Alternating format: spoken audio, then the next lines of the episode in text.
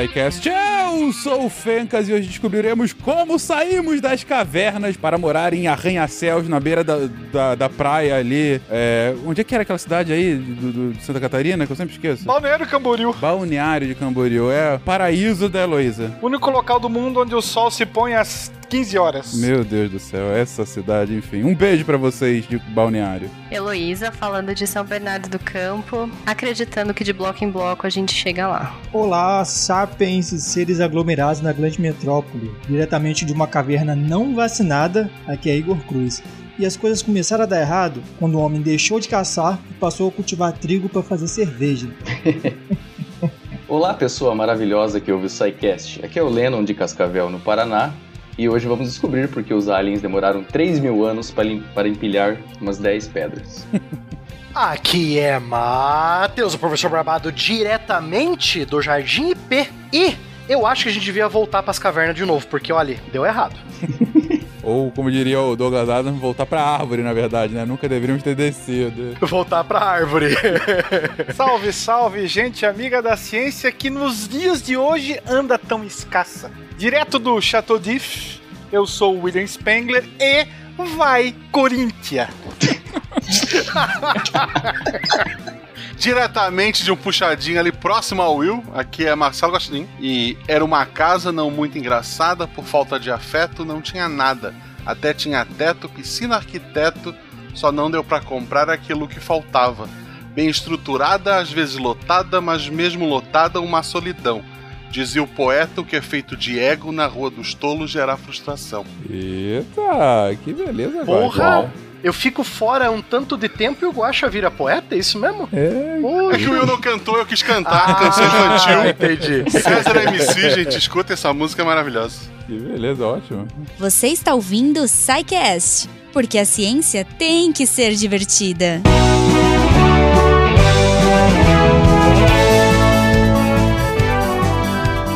E chegamos a mais uma sessão de recadinhos do SciCast. Eu sou a Jujuba e eu quero lembrar vocês, antes da gente ir pro episódio, que esse mês ainda tá rolando a maior promoção do Cambly do ano. Então, assim, corre lá, se você ainda não conhece o Cambly, aquela plataforma maravilhinda, conectando professores nativos de inglês a você, aluno de qualquer eh, nível de inglês, qualquer necessidade de falar inglês aí, se for business, se for para viajar, se for para jogar videogame, se for para traduzir texto, sei lá, o que você quiser, você vai encontrar um professor perfeito e que vai te ensinar assim de um jeito muito incrível. Então você vai lá, conhece o Cambly, entra no site cambly.com, c a m b l y.com. Se você usar o nosso código desse mês, SciCast50 off, você vai ganhar além de uma aula grátis, teste, você vai ganhar 50%. Cara, presta atenção, 50% de desconto nos seus planos anuais, tá bom? E aí, cara, demorou. Vai ficar fluente de uma vez por todas. Lembrando que tem, é limitado, assim, é para um número X aí, para os primeiros que, que forem lá e fecharem esse contrato. Então aproveita, usa o código, entra no site e arrasa. Esse mês é todo seu. tá? Então aproveita, a gente não sabe quais serão as próximas promoções, mas até agora essa foi a mais legal, cara. 50% de desconto. Então corre lá, entra no Cambly, manda amor pra eles, manda amor pra gente, em inglês, em português, e é isso aí. Se você quiser mandar amor nas nossas redes sociais, contato arroba naquele Fala Que Eu Discuto, arroba Portal Deviante no Twitter e no Instagram, e o jeito que a gente mais gosta, né, claro, é pelo post do episódio. Então você entra no site do Deviante, clica lá no episódio dessa semana e lá no final você vai achar a seçãozinha de comentários, de GIFs e de, enfim, interação aí. Pode pôr suas dúvidas, suas sugestões e tudo mais. Tá bom? Lembrando que é graças a vocês, nossos patronos, além das nossas marcas lindas que estão aqui sempre nos apoiando, que esse projeto e outros projetos do Portal Deviante são possíveis. Então, se você quiser fazer parte da família Deviante e ajudar a gente financeiramente, a partir de um real, PicPay, Padrim e Patreon, você já faz a sua parte e ajuda a gente a continuar com o projeto e com a ciência divertida. E antes da gente chegar no tema da semana, Eu só quero lembrar vocês que lá no finalzinho tem a Deb, fofa, linda, maravilhosa, contando quais foram os textos produzidos essa semana. Porque sim, além de podcast todo dia, o Deviante também tem textos e os redatores são incríveis. Então fica até o final, escuta lá a Deb Nimue, Nim, é, explicando aí como é que foi a semana Deviante em texto, tá bom? Um beijo para todo mundo, um ótimo final de semana e até semana que vem.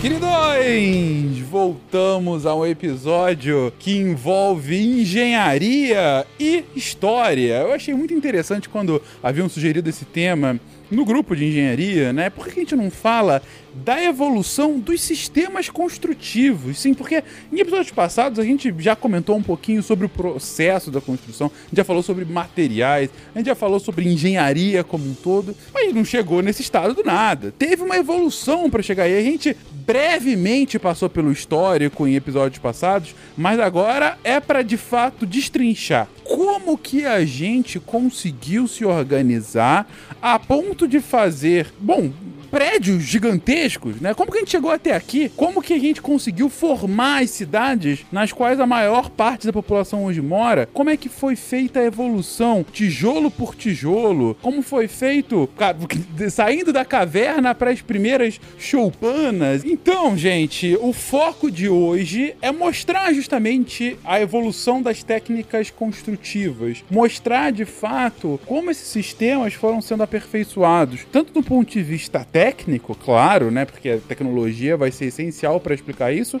mas também do ponto de vista social, porque muitas das construções que a gente vai citar aqui demandam um arranjo social impossível para povos nômades, por exemplo. Então, estão diretamente ligados à própria construção da sociedade, né? Da, quando aqueles povos conseguem se reunir, conseguem se organizar e conseguem agir para o mesmo fim, de forma voluntária ou não, como a gente viu em várias vezes. Mas para começar, gente, vamos, vamos introduzir aqui o assunto. É, a gente, claro, tem já construções da antiguidade que, que é, remontam até hoje, conseguiram sobreviver até hoje. Mas a, a, a gente já também tem estruturas uh, pré-históricas, né? Que, que pode chamar de construção, porque a gente tem sim. De qualquer forma, eu não, eu não tô querendo. Deixa eu refazer a frase. É, não querendo menosprezar, longe disso, até porque os feitos de engenharia de povos pré-históricos são espetaculares, né? Mas a, a gente consegue considerar como parte dessa evolução do sistema construtivo quando a gente pega é, esses pontos bem específicos, esses, essas maravilhas da pré-história que a gente consegue enxergar até hoje? Olha, eu acho que qualquer coisa que envolva a intervenção humana para a gente conseguir é, resolver um problema, eu acho que a gente pode, por exemplo, é, em, em, lugares muito frios, como na, na, Sibéria, por exemplo, a gente tem é, registros do, do, do, povo utilizando até costelas de mamute coberta com couro para poder se proteger do frio. Então, se, eu entendo que se o ser humano interviu nisso para conseguir resolver um problema que ele tinha, eu chamaria de construção também. Porque ele teve que construir, ele teve que montar, ele teve que procurar algumas coisas que tinham características específicas, como por exemplo as costelas do, do animal, que é, iriam é, fornecer uma resistência mecânica para ele e, e também utilizar o couro que ia prover um conforto térmico para aquela casa dele, digamos assim. Então eu acredito que sim, qualquer coisa que o ser humano botou a mão vale ser chamado de construção. E aí até se pode problematizar um termo extremamente popular difundido na história, que é o tal do homem da caverna. E aí a sensação que, que isso transpassa é que todos moravam em caverna. Né? Quer dizer que o cara que tá numa planície gigante tá ferrado então, porque não tem caverna para ele. Como é que é. fica? Né? É, a imensa maioria das tribos é, tiveram que utilizar da sua engenhosidade para construir os seus abrigos. Então não significa que todos os homens da pré-história moravam em caverna. Não. Né? Esse dos ossos do mamute é um exemplo. Aqui na pré-história brasileira mostra também que existiam outras formas. Você vai utilizar aquilo que a natureza te oferece, né? Galhos, o couro do animal, você vai usar os ossos, folhas e assim por diante. Tinha um movimento dos sem caverna, não? Isso é bem legal que o, o Will falou, é, da questão de você utilizar um material que você tem em mãos, né? Claro, você vê, por exemplo, as pirâmides do Egito lá, elas não são feitas de palmeira. Eles tinham que usar o que eles tinham na mão mesmo. Então você vai ver as diferenças culturais, as diferenças das construções, muito influenciado pelo que eles tinham em mãos mesmo. Isso que o Lennon falou é muito interessante, porque ao mesmo tempo que o ser humano vai ser influenciado pelo material que ele tem à disposição dele naquela região, ele, com essa influência, ele vai acabar modificando o próprio ambiente que influenciou ele, né? Como, é, por exemplo, um, nem todo mundo fazia cabaninhas de presas de mamute com peles de mamute por cima, que nem os aldeões do Age of Empires construindo o centro da cidade lá, né?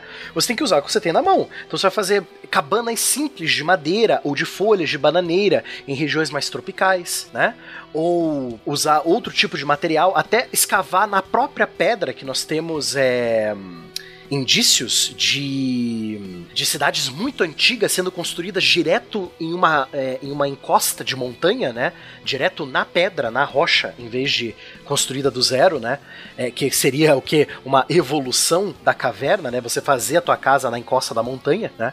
Então isso, isso é muito interessante de você analisar também. É, e a, os edifícios em si, eles refletem muito da cultura também e já mostram um pouco da, da economia de cada uma dessas sociedades, igual vocês estão explicando. Porque, tipo, é de acordo com o local, é, cada uma vai, ela vai se movimentar em um sentido para criar uma, uma, uma edificação que seja de acordo com as suas necessidades. Né? As necessidades da, dos povos primitivos da América do Sul, por exemplo, não vai ser a mesma necessidade dos povos primitivos da Europa, né? Então, logo, cada uma, ela é, cada um desses povos eles vão ter, é, desenvolver as tecnologias de acordo. Então, assim, a gente começa com as pedras, porque as pedras eram o que tinha mais em. Era o que estava mais em abundância, vamos dizer assim, naquele momento. Mas como o Barbado mesmo comentou, tem a questão das cavernas, das escavações das cavernas, e mais, logo mais o homem já começa a trabalhar com tijolo. Então tudo isso vai de acordo mesmo com a, o processo que cada uma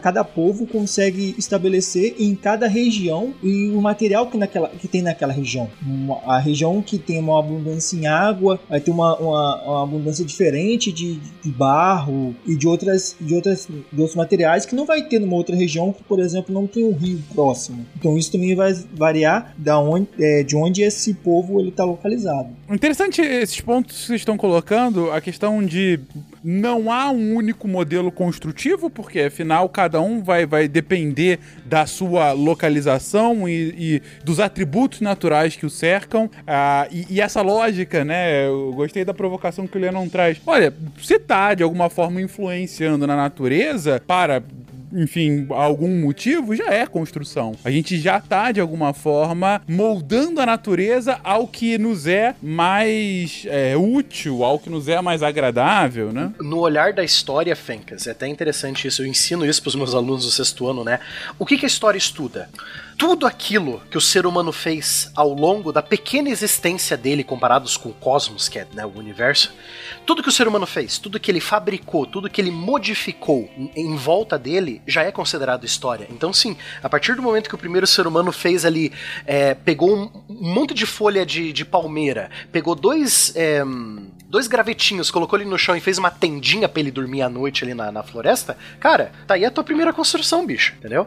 O ser humano, com a perspicácia e a, a inteligência dele, que sempre teve, vai fazer essa modificação no meio ambiente, né? Ah, sem dúvida, sem dúvida. E a partir disso, então, a gente, a partir disso, a gente já consegue identificar essas primeiras construções, que imagino que estão muito relacionadas justamente aos primeiros grupamentos humanos que a gente tem, principalmente ali na, na África Central e, e a partir daí principalmente na Mesopotâmia, né? Que é bem o, o berço da civilização. E sabe uma coisa que comprova, Fencas, como o ser humano é incrivelmente criativo na, na hora da construção? Sabe aqueles vídeos meio bizarro que o YouTube indica para você?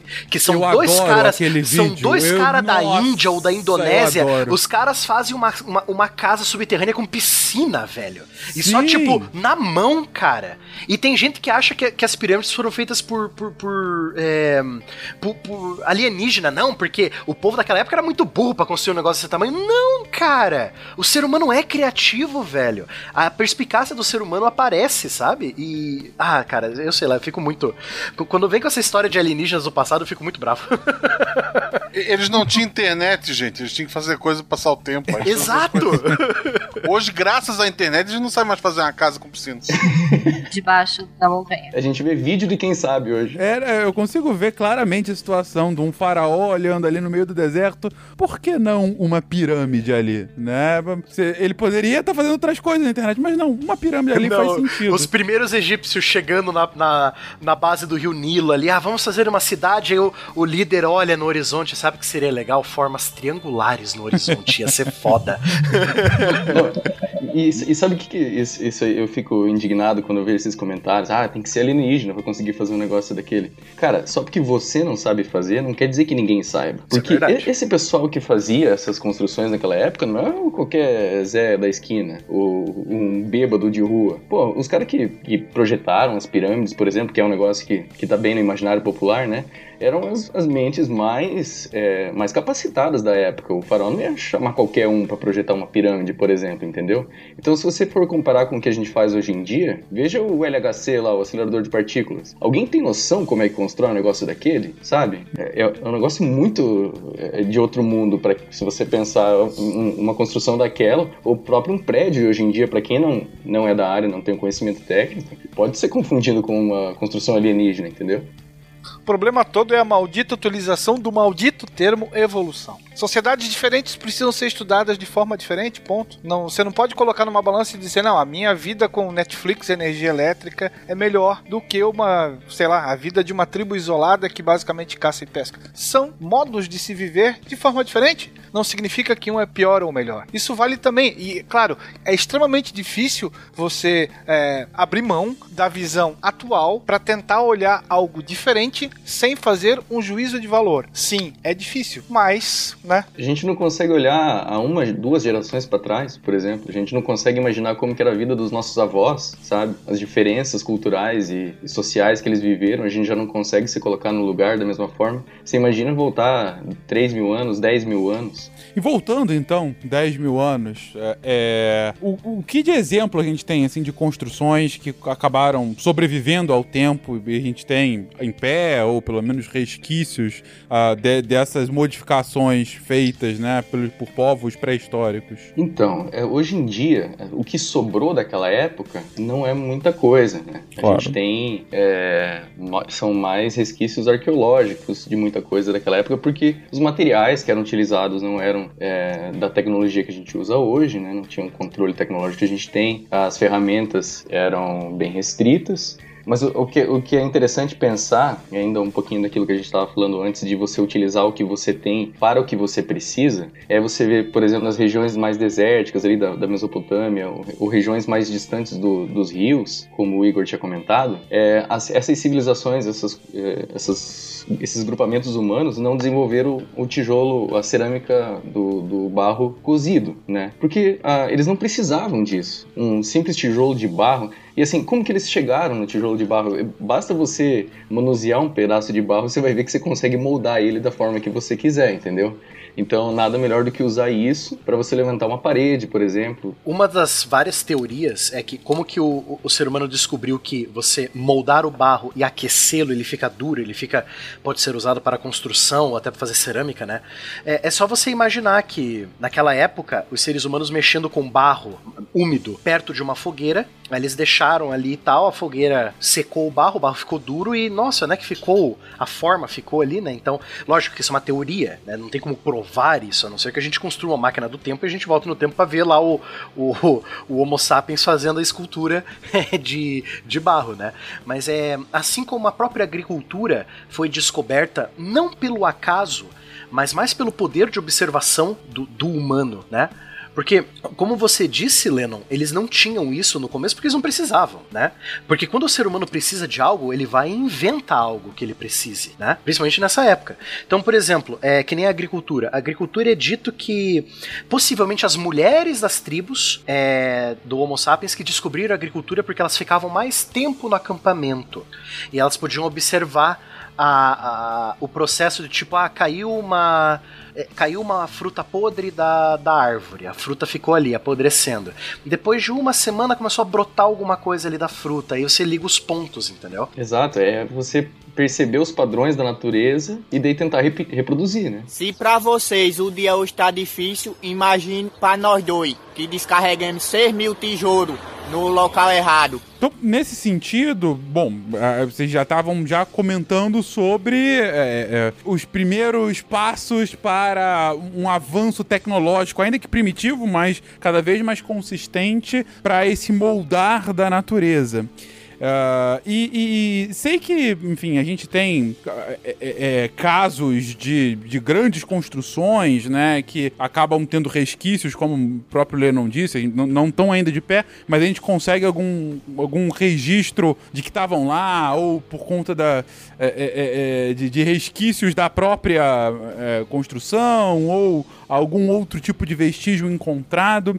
Ah, tem alguma, assim, que, que chame mais atenção? Principalmente, é claro que é, quando eu penso em construção pré-histórica, a primeira que me vem à mente é Stonehenge, né? Que tá lá até hoje, né? Tem todo um significado é, é, é, para uma cultura, acaba tendo é uma atração turística, uma das mais conhecidas do mundo. Mas eu digo, é, Stonehenge tem o quê? Tem 8 mil anos, né? Antes de Cristo, mais ou menos. Mais ou menos dessa época. Tem outros exemplos, assim, que talvez menos conhecidos, mas igualmente importantes que a gente possa citar? Inclusive Então. na América Latina. Por exemplo? A pedra do Puma, na Bolívia, que é chamada de Puma Punco, se eu não me engano, fica em Tiwanaku. É, é um dos mais importantes ahm, conjuntos megalíticos do continente. Então, abriga é, monumentos. é, o sítio arqueológico é bem grande, né? É, é, você tem pedras que mais ou menos pesam 130 toneladas, que foram transportadas por aproximadamente 10 quilômetros até o local da, da, da própria construção. É, pedras essas que foram extraídas das margens do, Tic- do Titicaca. E se acredita que esse local era um local de, de festejos, da- mais ou menos parecido com aquilo que se acha, porque não se tem certeza, do que é Stonehenge, né? Observações astronômicas, cerimoniais. Sem contar que o Brasil também tem a própria Stonehenge dele, né? Que é um, é um- é, Se eu não me engano, ou é no Pará ou é no Amazonas, é um dos dois estados. Que você vê pedras colocadas de um jeito assim, bem similar a Stonehenge, que talvez seja para observações. é, astronômicas, né? E é, uma imagem lá da cidade é, de um local chamado Anta da Cerqueira, em Couto de Esteves, em Portugal. Então você percebe que essa arquitetura neolítica, que vai aproximadamente ali de, de 10 mil a 2 mil antes de Cristo, Fencas, é o que a gente está lidando aqui agora, né? E, j- lógico, tem descobertas arquitetônicas, essa mesmo, a Stonehenge brasileiro, o sítio arqueológico de Calçoene, no Amapá. Exatamente, no Amapá. Eu, eu falei o estado errado, mas foi no Amapá. Tem cidades, é, ou cidades não, tem restos de construções de casas e até locais de sepultamento neolíticos, Fencas, por toda a Europa, né? Que, que datam da mesma época de Stonehenge, entendeu? Uhum. E é muito legal que é mais ou menos na mesma época em vários lugares diferentes do mundo, né? Eu coloquei ali uma imagem de Nabta, Nabta Playa no Egito. Também são pedras que foram colocadas. Obviamente, você olha aquilo, é, não é uma formação natural, né? Foi, foi o ser humano que colocou aquilo naquele lugar. E também se especula que aquilo seja para algum, alguns tipos de observações astronômicas, para acompanhar pelas sombras e pelos alinhamentos, estações do ano, algumas coisas assim, né? E era bastante utilizado para também para cultos religiosos. Porque isso é interessante também de, de a gente pensar. O ser humano não constrói só para atender necessidades básicas. A gente não, não constrói só para morar. A gente constrói porque a gente pode, porque a gente quer, né? Então a gente faz coisas monumentais porque é bonito, porque, enfim, né? É, é, é uma forma de meio que se comunicar com o religioso. Inclusive o Stonehenge a gente especula que seja algo parecido também. É, não sei se vocês leram ah, o, o livro do Bernard Cornwell sobre Stonehenge. Não, eu não li esse. Nossa, ele é muito legal. A ideia do livro é assim, é como o Bernard Cornwell, Cornwell escreve romances históricos, né? E é, é, do período neolítico, é muito difícil você saber exatamente por que fizeram o Stonehenge. Inclusive, tem um, um arqueólogo chamado, é, o sobrenome dele é Atkinson. Ele diz que a gente não sabe para que o Stonehenge foi feito e provavelmente nunca vai saber, porque é muito difícil você sondar esse tipo de coisa. A gente só pode especular baseado no que a gente consegue observar. Então, o que o Cornwell faz, ele cria uma história de como poderia ter sido construído Stonehenge, entendeu? Quais os motivos, quais a, a, ele criou uma história por trás, entendeu? E é bem interessante porque ele se utiliza de pontos é, históricos e, e, e, observações arqueológicas e vai ele vai incluindo no meio da história, assim, fica muito interessante, né? Bom, é, quem já leu algum livro dele sabe como é que ele faz, né? Uhum. Um romance histórico bastante famoso, um romancista histórico bastante famoso. Barbado falou da anta ali. Anta é a palavra em português de Portugal para dolmen. Aliás, Portugal é, conserva os monumentos megalíticos mais antigos de toda a Europa. Mais antigos, inclusive, que o, o mais famoso deles, né? O inglês. Uhum. E, e, e, vocês trouxeram um ponto que eu acho sempre importante da gente ressaltar, né? É, é, que Stonehenge acaba sendo visto como, como outros, né? Como algum centro de observação e tudo mais, mas também um, um centro religioso. Até porque, como a gente coloca já em vários caches, não são coisas dissociadas, né? Dependendo do momento histórico. Você, uma observação astronômica pode estar de alguma forma relacionada a algum culto religioso. É, era um contínuo, não havia uma, uma separação entre o que era religioso, o que é científico, não. Era um contínuo, até por isso a, a astrologia e a astronomia, até poucos séculos atrás, serem parte do mesmo contínuo, né? E, enfim, a gente está falando aqui de alguns milênios atrás. E até dentro de uma, uma questão que a gente também comentou no cast de regiões, é, no, no início, as edificações que a gente tem, as, as primeiras, as mais, mais antigas, né, mais antigos indícios são os templos, né? A, conforme a estrutura social ela ia crescendo, né, existia essa necessidade de você ter uma, vamos dizer assim, um polo religioso para que você tivesse ali uma colheita melhor, um, período de mais segurança, seja por conta de chuvas ou, ou qualquer outra situação. Então, dessa forma, você começa a ver que os templos eles vêm até an anterior às residências, às casas, né, os locais para, para as pessoas é, morarem mesmo. Primeiro se construía templos e depois foram as, as aldeias começaram a crescer e foram começaram a se desenvolver as primeiras cidades. Mas antes de tudo, você tem os templos como o principal polo e por, talvez por isso também Stonehenge seja mais atrelada a um, a um ponto de, de religiosidade do que necessariamente uma talvez uma construção inacabada de alguma outra coisa, entende? Então, uhum. Então, pelo menos do meu ponto de vista, tem muito mais a ver com essa questão da gente também, uma situação que a gente também já tem essa vivência de imaginar sempre a religião como o ponto de partida para a criação de uma nova Você não está errado, Igor, porque como a gente vai ver daqui a pouco, quando a gente for para Mesopotâmia falar das primeiras cidades, né?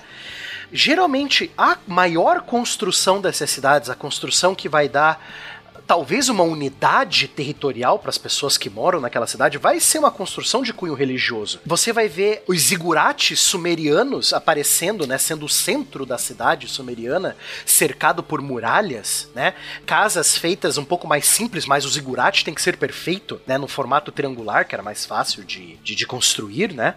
As próprias as próprias pirâmides mesmo, elas sendo tumbas, mas elas são tumbas para deuses que vivem na terra, né? Que o, o faraó Sim. era considerado uma figura divina, então ele tem que ter uma sepultura digna de um ser divino, né?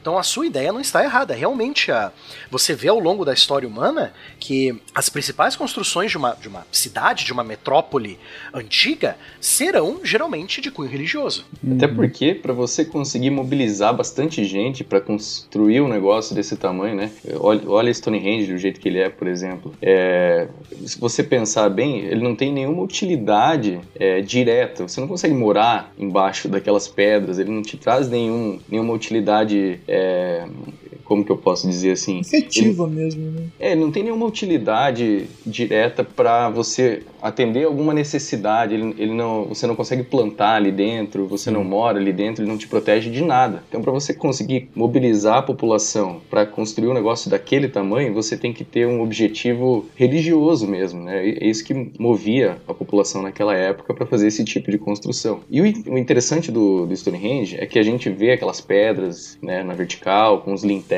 na horizontal, mas na verdade o Stonehenge não é só aquilo. E ele não foi construído em, em pouco tempo. Ele foi construído por 7 mil anos, sabe? Então no começo era, eles só eram alguns círculos no chão com de terra mesmo, né? Era, você fazia uma vala circular e provavelmente era feito, era utilizado para cerimônias religiosas. Depois eles começaram a construir algumas alguns postes verticais de madeira e a gente já consegue então ver essa evolução da construção. É, aos poucos você começa com coisas mais fáceis e depois vai melhorando, né? Então ele era feito todo de madeira, depois pequenas pedras foram colocadas em volta.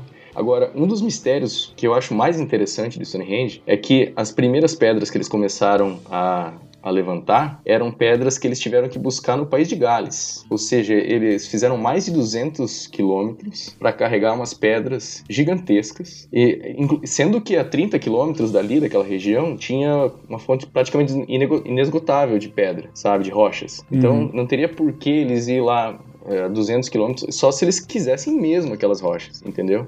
E aí eles trouxeram, começaram a construir, desistiram no meio, aí foram nessa, nessa região mais próxima, pegaram essas rochas maiores, trouxeram, montaram, começaram a montar esse círculo que a gente vê hoje, e até é, tem, é, tem algum, algumas dessas rochas que estão na vertical, dá pra ver, dá pra pelo menos se supor que eles construíram com pressa, porque elas não estão tão, a fundação delas não tá tão, tão abaixo do solo, assim, elas estão até com algum risco de, de tombar. Então é, a gente pode especular que eles tinham prazo para fazer isso. A gente não consegue saber exatamente por quê, mas provavelmente eles tinham uma deadline para cumprir, sabe? E aí aos pouquinhos eles foram construindo, eles fizeram algumas, montaram um círculo de rochas. Depois aquelas rochas que eles tinham abandonado, eles trouxeram de volta, sabe? É um processo que demorou muito tempo. Então você imagina, ele foi feito de 8 mil anos antes de Cristo até 1500 antes de Cristo. É muito tempo, sabe? Então não, não faz o menor sentido você supor que não foram seres humanos que fizeram isso, sabe? Uhum. Isso também tem muito a ver com a evolução da, desse povo, né, que, tá, que construiu a evolução da economia, é, porque se você percebe que as, as mais do centro elas são bem diferentes das outras, então você começa a perceber que tipo é uma coisa que o Will estava falando da, da questão da evolução. Então um exemplo, ah, igual você explicou, eles foram a 200 quilômetros para buscar essas pedras, porque mas tinha pedras ali próximas. Mas será que talvez eles não foram esse, esse é, para esse local porque eles vieram deste local e logo, se você só vê ao leste, você sempre busca o leste. Você não vai correr o risco de ir para o oeste, sendo que você sabe que do outro lado é onde tem. Então é meio que é, é de acordo com qual o seu parâmetro para desenvolver uma, uma, uma situação, uma técnica, uma, uma nova tecnologia. Então depende do parâmetro, depende do teu ponto de vista. Se você está olhando sempre para o sul, então você sempre vai partir daqui olhando para o sul. Mesmo que tenha alguma coisa que esteja muito mais próximo ao norte, você nunca vai saber. Então ho- hoje nós temos essa noção, hoje nós temos essa, essa percepção, mas há 8 mil anos atrás isso era praticamente isso era impossível de saber. Então acho que também tem muito a ver com essa com o que o Will explicou da questão da evolução. A partir de da onde que a gente está olhando para determinar o que é evolução e o que não é. Qual que é o nosso ponto de partida para determinar que isso está evoluindo e isso não está evoluindo, né? Então acredito que Perfeito. é muito o ponto principal, né, a chave principal da gente discutir isso ho- hoje principalmente é isso. É porque se você, por exemplo, está discutindo Stonehenge na, lá no, no norte da Europa, mas ao mesmo tempo na Mesopotâmia, naquele mesmo período está acontecendo uma outra coisa completamente diferente. Então as construções são completamente diferentes e ao mesmo tempo e, e, os- e- e eles não se conectam, eles não sabem da existência um do outro. Será que na mente dos mesopotâmios eles eram mais evoluídos ou menos evoluídos do que os povos do norte? Entende? Então acho que assim é depende do ponto que a gente está olhando. Uhum.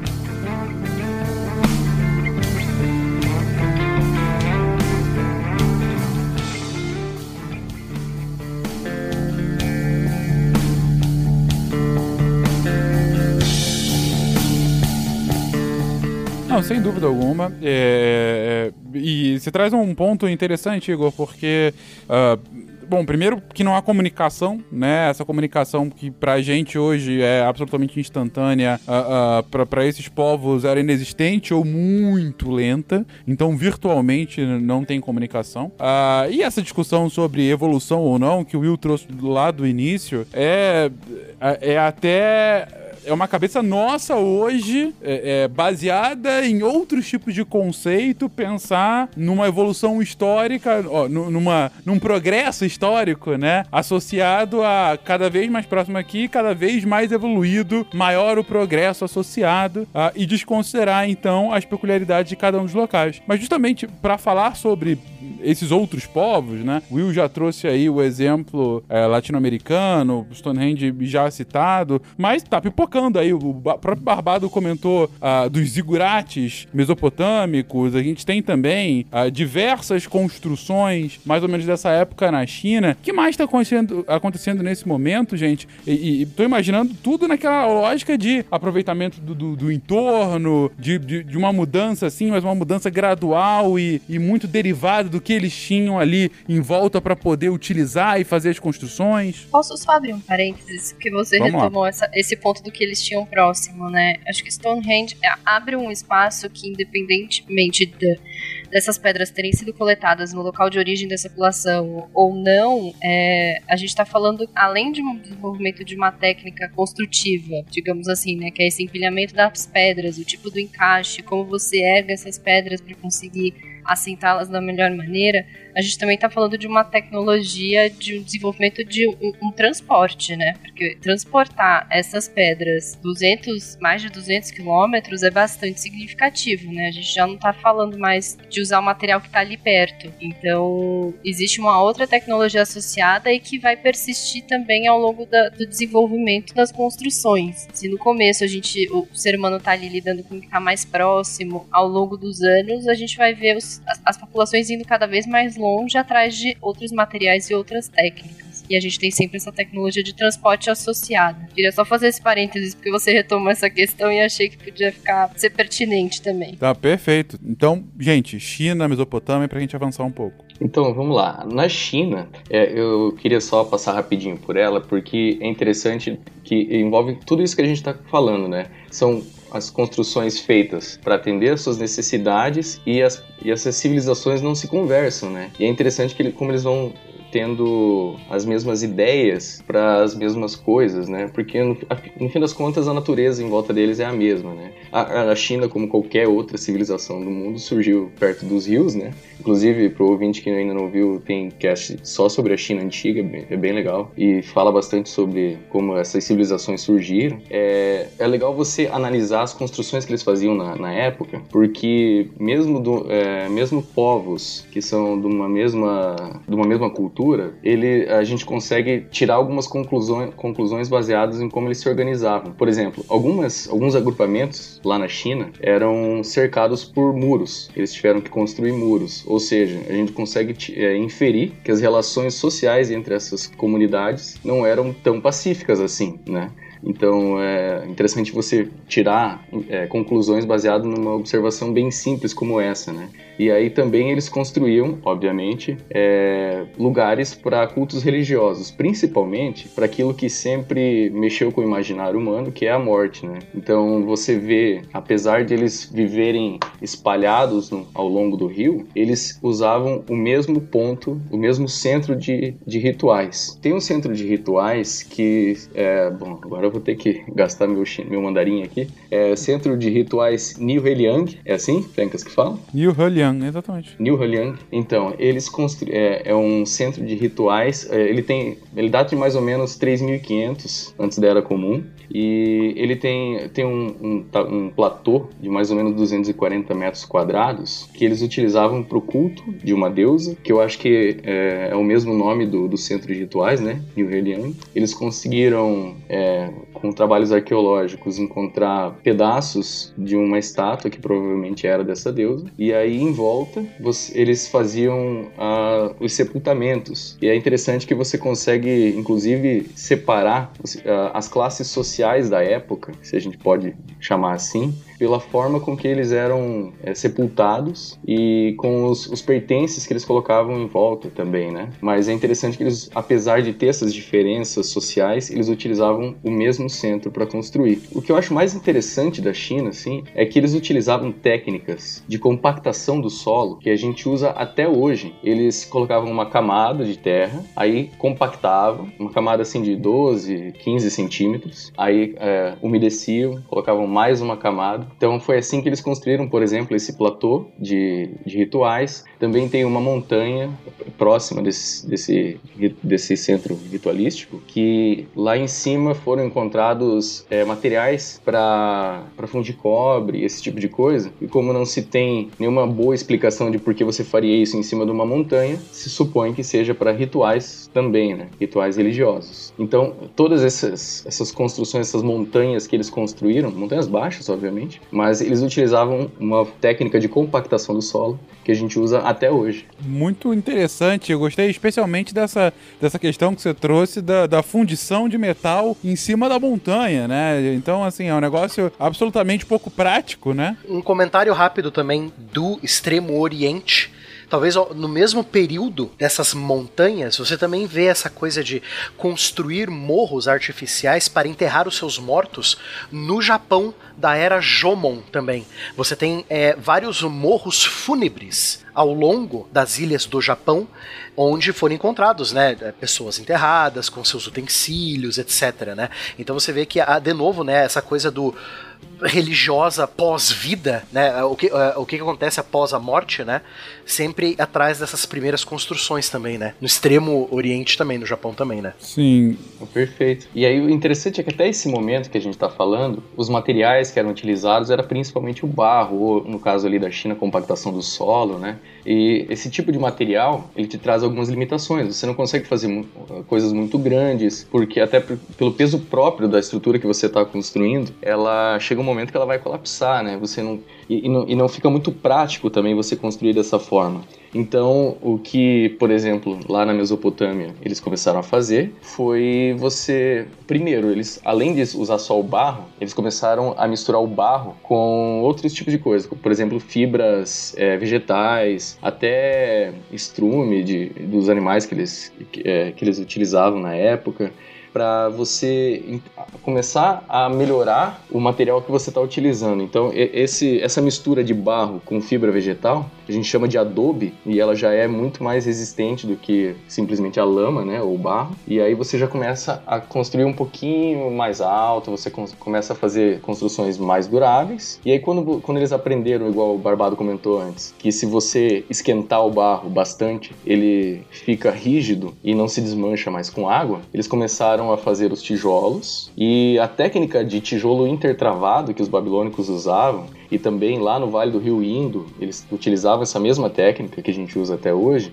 Ela traz uma, uma resistência mecânica para essas paredes e para essas construções, que aí sim, aquela pergunta que o Fencas fez lá no começo, o que, que a gente tem hoje em dia dessa época, uhum. aí você começa a ter construções mais duráveis. Sim. Então, os zigurates, que o Barbado comentou antes, eles são construídos principalmente com esses tijolos de de barro cozido, né? A gente aquece bastante em altíssimas temperaturas o, o, barro e aí ele se transforma na cerâmica que a gente conhece. Aí vai da imaginação e da criatividade, né, do construtor. Uhum. Eu acho que é legal a gente abrir um parêntese só para explicar o que é o tijolo intertravado, né? Não sei se fica claro para todo mundo o que é o tijolo intertravado. Que é, imaginando um tijolo, provavelmente o que a gente vai pensar primeiro em fazer é colocar um em cima do outro, né? Se uhum. a gente empilhar um em cima do outro, a resistência do material material, ela não vai ser tão boa, né? Acho que imagina, acho que dá pra gente fazer isso, né? Empilhando pequenos bloquinhos. A gente vai empilhar, por exemplo, até Lego, né? Que tem aquele contato, aquela superfície. Você vai subir as pecinhas, uma hora aquilo vai tombar. Uhum. Só que se a gente fizer uma primeira fiada, que é uma primeira fileira desses tijolos, a gente assenta no primeiro nível, digamos assim. E aí em cima, no nível superior, a gente desencontrar as juntas entre eles, então pegar da metade de um dos tijolos até a metade do outro, encaixar um, uma outra pecinha, eu acho que é legal pensar no Lego mesmo, eu acho que todo mundo brincou, né? Uma coisa mais tátil de imaginar. Uhum. Você tá travando melhor essas peças. E aí você vai desencontrando conforme você vai instalando e assentando esses tijolos para criar uma parede cada vez mais rígida. Então é um pouco da resistência do material. Se a gente.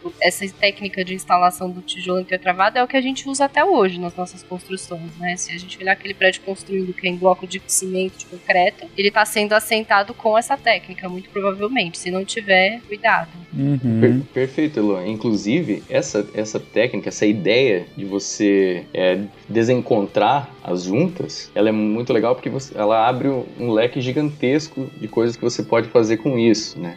A ideia é que se você fizer uma parede e você empilhar do jeito que a Elo falou antes ali, um exatamente em cima do outro, é como se fossem pilhas independentes, né? Uma não ajuda a outra, a que está do lado. Então você, se você empurrar, você derruba.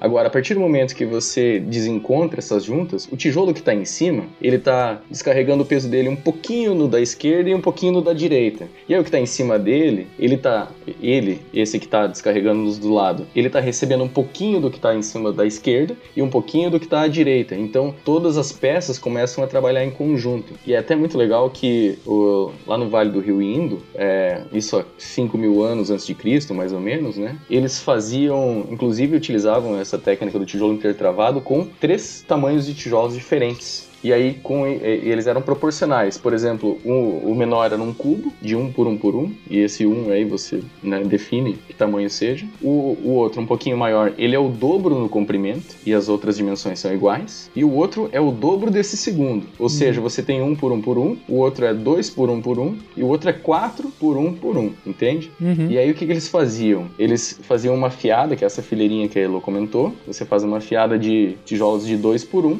Aí em cima você faz um de 4 de comprimento e em cima você faz um de 2, um de 4, um de 2, porque quando você chegar em uma no final da parede, por exemplo, ou numa porta, você consegue fazer uma composição com aquele tijolinho menor para que você não tenha nenhum, nenhum pedaço de tijolo faltando. É meio difícil de explicar assim só por áudio, mas se você é, não utilizasse esses três tamanhos diferentes de tijolos, a hora que você chegasse numa porta, por exemplo, é, ia ficar como se fosse uma engrenagem, assim, sabe? Uma, a Sim, lateral ia da. ficar dentado, né? Exato. E aí você vai colocar só um tijolinho desse de um por um por um, você facilmente derruba ele, ele não fica uma, uma estrutura bem rígida. Então, se você usar uma composição desses tamanhos diferentes, você Uhum. consegue fazer esses cantos e as aberturas de uma forma bem mais interessante. No final, é- essa técnica que eu tô entendendo, você tá quase fazendo uma pirâmide aí, né? É, tanto essa de tamanhos diferentes, essa de tamanho diferente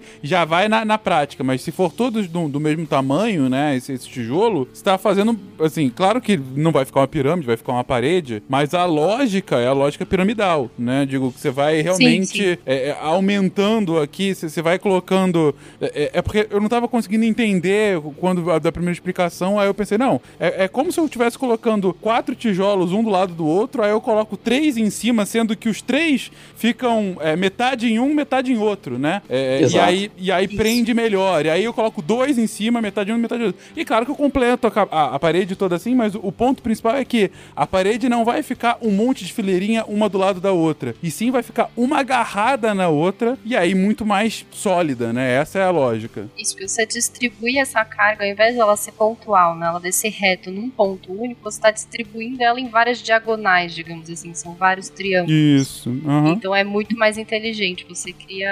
É, é uma racionalização também da construção, né? Eu acho que Uhum. a partir do momento que você vai desenvolvendo essas técnicas e tudo mais, você vai desenvolvendo essas, essa racionalização. E, e nesse caso dos tijolos é bem importante, porque é uma coisa que a gente usa até hoje e, e tá em vários, né? Esse princípio de modular a sua constru- construção. Uhum. E tornar isso, você vai perder menos material, você não vai ter um problema ali na hora que você chegar na abertura da porta. Então é, você começa a complexizar um pouco mais, né? Não é mais um espaço só de abrigo. Você começa a pensar em outra, outros recursos para esse espaço construído. E dentro do que você está explicando, é, nesse momento a gente começa a perceber que as, as espessuras vão são muito muito robustas, né? Então, alguns palácios da Mesopotâmia, principalmente, as paredes internas têm 2,60 metros e 60 de espessura. Então, se você imaginar essa o intertravamento dos blocos, é, ele tipo, quanto mais você tem uma a distância, maior é a resistência. E, e nas paredes externas, você tem alguns palácios que tinham paredes de até 3,20 metros. E hoje a gente não, não consegue nem imaginar o que seria tipo 3,20 metros só de parede. Então, é o que a Elo está explicando, é a, a, posição dos blocos. Então, você começa a intertravar um com o outro e o próximo vai estar tá sempre é, aumentando a resistência do anterior. E entre eles, eles sempre utilizavam a lama para tipo, colar ainda mais. Então, quando você chegava com outra camada, você passava a lama e continuava é, ampliando essa espessura. E depois cobria tudo, revestia tudo com lama. Como hoje a gente tem um reboco, mas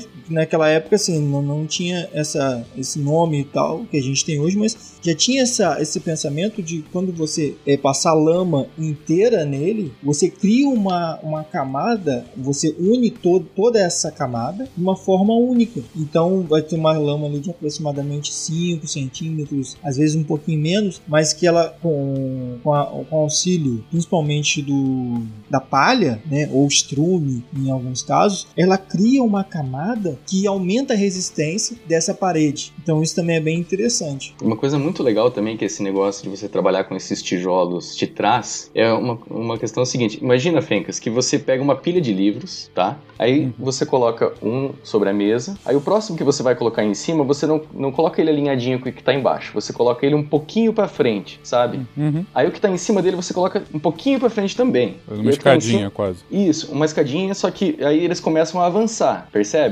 Se você colocar um, um, livro em cima do outro, mas eles não alinhados, uhum. cada vez você consegue avançar um pouquinho, certo? Sim, sim, claro. Tá, e aí se você fizer isso, a mesma coisa, você faz uma pilha do lado, e aí você começa a avançar uma ao encontro da outra, você percebe que em algum momento elas vão se tocar? Eu vou, não, colocar, não entendi. Uma, vou colocar uma imagem assim. Imagina que você tá. Eu, vou, eu coloquei uma imagem, mas eu vou explicar porque o ouvinte não está enxergando, né? Você faz uma pilha de livros. Uhum. Aí, nessa pilha, um, o livro que está em cima um do outro, você sempre coloca ele um pouquinho para o lado. Sempre um pouquinho para o lado. Você vai começar Sim. a criar um avanço. Sim, uma escadinha. É, uma escadinha. Aí você faz uma escadinha do lado, uhum. sendo que uma escada ela, ela avançam uma em direção à outra. Ah, tá. Uma de frente para outra. Entendi, entendi. Isso, Só uma estão diferente. em sentidos opostos. Uhum, uhum. exato. Cada, cada livro que você coloca em cima que ele vai avançando, ele vai avançando em direção à pilha que tá do lado, entendeu? Sim. Até chegar uma hora que eles se encontram. Exato. Aí você coloca um livro em cima de todos eles e você acabou de criar um arco, um falso arco, na verdade, a gente chama isso, que não é exatamente um arco, certo? Uhum. Então, aquelas, aquelas civilizações é, próximas do, do Vale do Rio Indo, eles controlavam bastante as cheias, eles monitoravam as cheias do rio, e aí o que, que eles faziam? É, tem uma, é, acho que o nome da cidade é Mohenjo-Daro, eles criaram um platô na, na região principal da cidade. O que, que é um platô, gente? É, uma, é um chão. Você, você constrói um chão alto, um palco. Eles terraplanaram uma parte uma ali para deixar tudo retinho, né? Isso, eles deixaram tudo retinho e aí construíram um palco de tijolos, de tijolos. E aí, é, embaixo dessa construção de tijolos, eles fizeram esse tipo de, de falso arco um na frente do outro. Aí você cria uma galeria, certo? Uhum. E aí você constrói a cidade em cima desse palco e embaixo você tem essa galeria. Quando o rio sobe, essas galerias se enchem de água e eles tinham água encanada, digamos assim, dentro das casas quando o rio tinha cheia, utilizando essa técnica dos tijolos é, intertravados. Hum, entendi. Interessante, realmente. É, é, é... Bom, e uma técnica que eu estou entendendo ainda dá para ser replicada, ainda deve ser replicada ainda hoje. É, hoje a gente, até quando a gente falar dos romanos, a gente vai ver que eles tiveram uma ideia um pouquinho melhor para trabalhar com o arco. Mas eu acho que daí não vamos atravessar a pauta aqui. Vamos, Beleza, a hora que a gente então. chegar lá, a gente fala. Se para vocês o dia hoje tá difícil, imagine para nós dois, que descarregamos 6 mil tijolos no local errado. Bom, tá ficando bastante claro que essas construções, principalmente pré-históricas, estão tendo uma ligação muito forte com elementos religiosos e tal, mas já trazendo, é, é, a despeito da sua utilização ou do seu motivo, já começam a trazer uh, inovações de engenharia, né, inovações de materiais uh, que acabam sendo ou utilizadas até hoje ou vão inspirar novas, novos avanços nesse sentido. E chegando de fato, indo dessa pré-história para pré-história antiga, talvez um dos povos que a gente tenha mais acesso, né, a, às suas construções são os gregos, né, que acabaram construindo é, grandes construções que, que resistiram, né, nesses últimos milênios.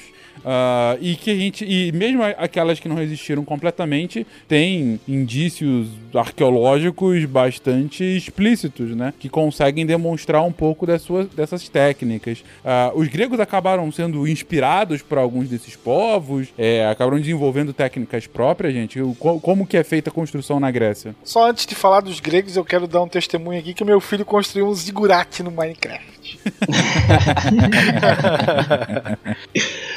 Genial. É, os gregos, é, obviamente, eles, eles não, não criaram as técnicas deles do nada, né? Eles é, se inspiraram, muito provavelmente, dessas civilizações que a gente já comentou, porque no fim das contas, conforme as civilizações vão passando os séculos, elas vão, além de manter o que já se conhece que funciona, elas vão criando coisas novas.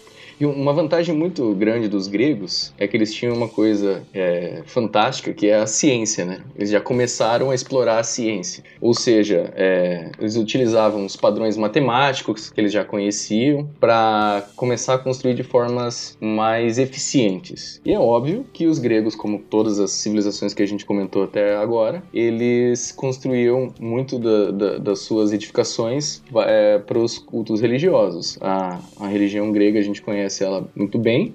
E a gente sabe que na Grécia, uma das construções mais imponentes é o Partenon, que é o templo dedicado a deus Atena, certo? O, o que é mais legal dessa construção, na minha opinião, é que além deles utilizarem todas essas técnicas que a gente já falou até agora, tijolos intertravados, pra, pelo, principalmente para a fundação deles, eles começaram a utilizar a matemática para criar as suas ilusões de ótica, os seus conhecimentos de psicologia, até para dizer assim de alguma forma, para fazer com que as suas construções sejam mais imponentes. O Partenon, por exemplo, os, as colunas que eles utilizaram, eles têm uma, uma característica que a gente chama de êntase, eles têm um formato parecido com o do barril, assim. É, a parte do meio dele é um pouco mais larga, porque o que, que acontece? Quando você olha uma coluna, você chega perto de uma coluna muito alta, quanto mais longe o topo tá de você, parece que ele vai diminuindo, certo? Uhum. Qualquer coisa que tá mais longe de você, parece que ele fica menor. Uhum. E aí, para você não precisar construir um negócio tão alto, mas trazer essa imponência, o que, que eles faziam? Conforme ah, você ia chegando na altura média dessa coluna, eles alargavam o diâmetro, porque parece que não está tão longe ainda e parece que ele é maior, pelo menos a altura que está próxima do teu olho, parece que ele é maior do que realmente é. Parece que essa coluna é mais robusta. Mas quando chega no topo, ela diminui de tamanho. Inclusive para criar esse contraste de diâmetro, você olha, parece que ele está muito mais alto do que realmente ele está.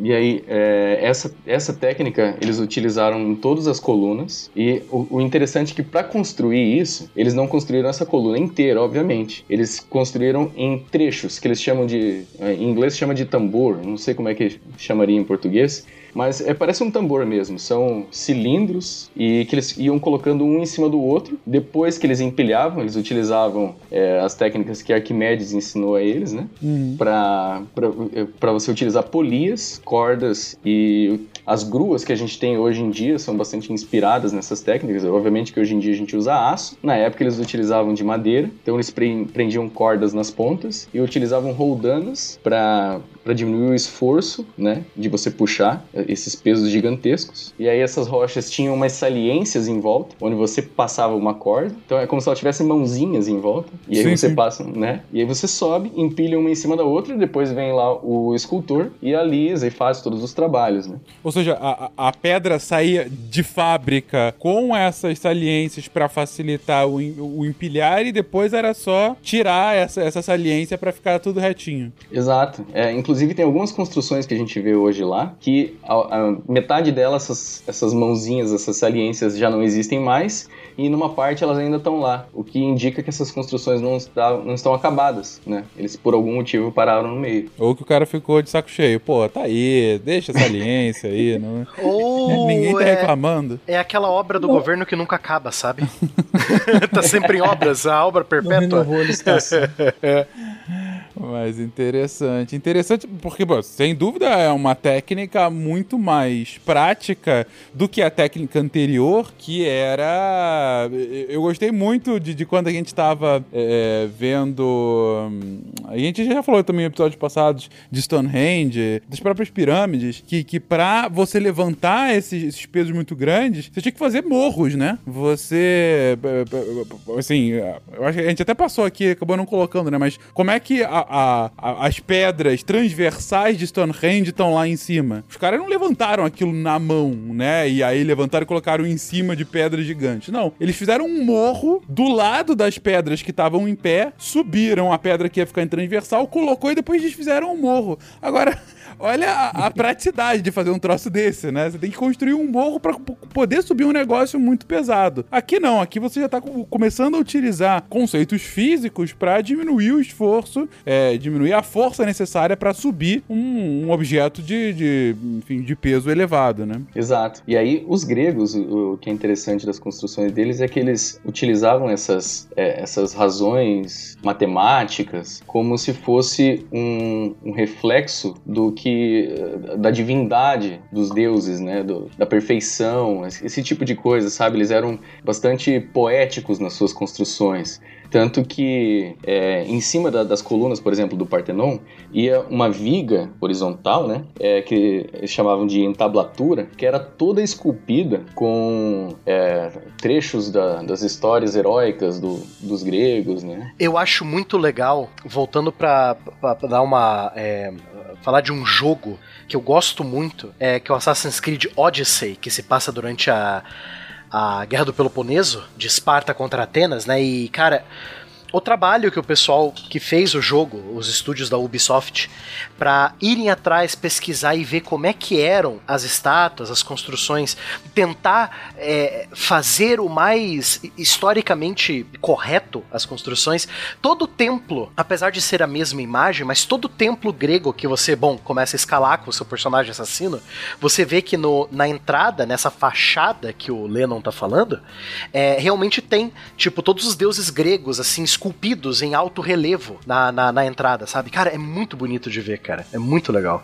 Eu acho interessante é, pontuar que isso é, é muito diferente em relação, provavelmente, a algumas épocas anteriores, né? A gente tá falando de um- uma, uma cultura que ela tem essa questão da geometria, né? Que nem o Lennon falou, as, as construções gregas, elas não são... Você olha e você pensa, nossa, é, é perfeitamente geométrico, mas quando você olha com mais atenção, as colunas, elas são ligeiramente tortas. Tem umas questõezinhas, assim, desses efeitos óticos que o Lennon comentou, mas você usa também de recursos estéticos para denotar o que, que são aqueles espaços, né? Então, os gregos desenvolvem essas ordens que vão fixadas nessas colunas e ne- nessas vigas que o Lennon comentou, que a partir do desenho que essas colunas recebem, você sabe se aquele templo é de um deus é, ligado às lutas, batalhas, ou se ele é de um deus que simboliza a vida mais orgânica, a natureza. Então, você tem essa referência estética para saber o que, que acontece naquele espaço, que é algo que não acontecia antes, né? Você, como você já tem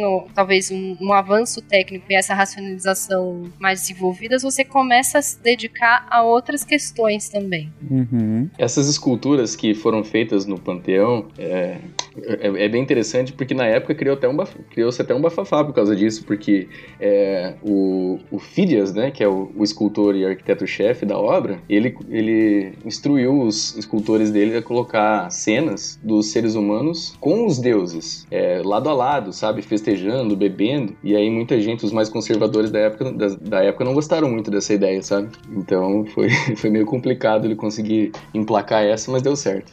É, ma- mas legal que a gente também já tá o tempo todo associando. é, bom, eu vou colocar aqui de forma um pouco mais, mais grosseira, mas associando a engenharia com a arquitetura. Porque deixa de ser somente. Deixa de ser, eu acho que nunca foi, né? Somente a construção em si e a sua utilidade. E, e também é, é, bem associado à estética. É, é, mais do que a funcionalidade, é mais do que uma caixa, é mais do que uma casa. Começa a se pensar de forma um pouco mais ampla na, na construção. É, é para a sua finalidade, enfim, e, e, e para como ela vai ser percebida por quem for utilizá-la. E principalmente na, na Grécia Antiga, a gente percebe a grandiosidade dos, dos templos já dá, já dá a, o norte do que a gente vai ter é, anos depois com as igrejas e tal. Porque quanto maior é, é o, o, templo, maior te dá a, a noção do quanto você é pequeno próximo àquela divindade. Então são, são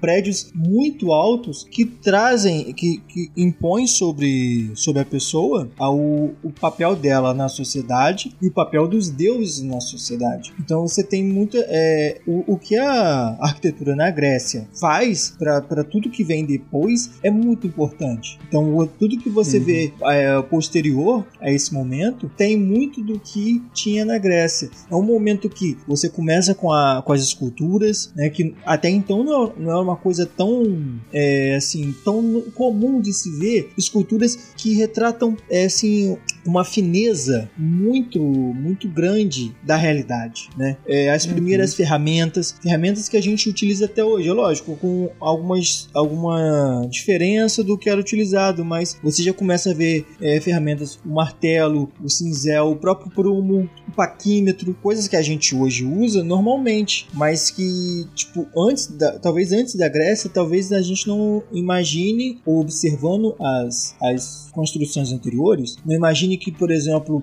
na Mesopotâmia, eles tivessem uso, por exemplo, do paquímetro ou do, de um cinzel ou de um, de um martelo, por exemplo, para a produção de uma de uma edificação é, específica. Então a, a, uhum. arquitetura na Grécia, principalmente, ela dá um ponto de partida que, tipo, é, pelo menos no meu ponto de vista, é uma ruptura com tudo que a gente viu anteriormente em termos de templo, principalmente. Os templos que, que, você, que nós é, vamos observar a partir deste momento são templos que são cada vez maiores e com as divindades num ponto cada vez maior e que mostram mesmo o, a posição que essas divindades ocupam né, naquela sociedade especificamente. Uhum. O Igor puxou um ponto que eu achei bem legal, que é assim, que é, que é da, da, questão das ferramentas, né? Porque é o seguinte, você pensa, né?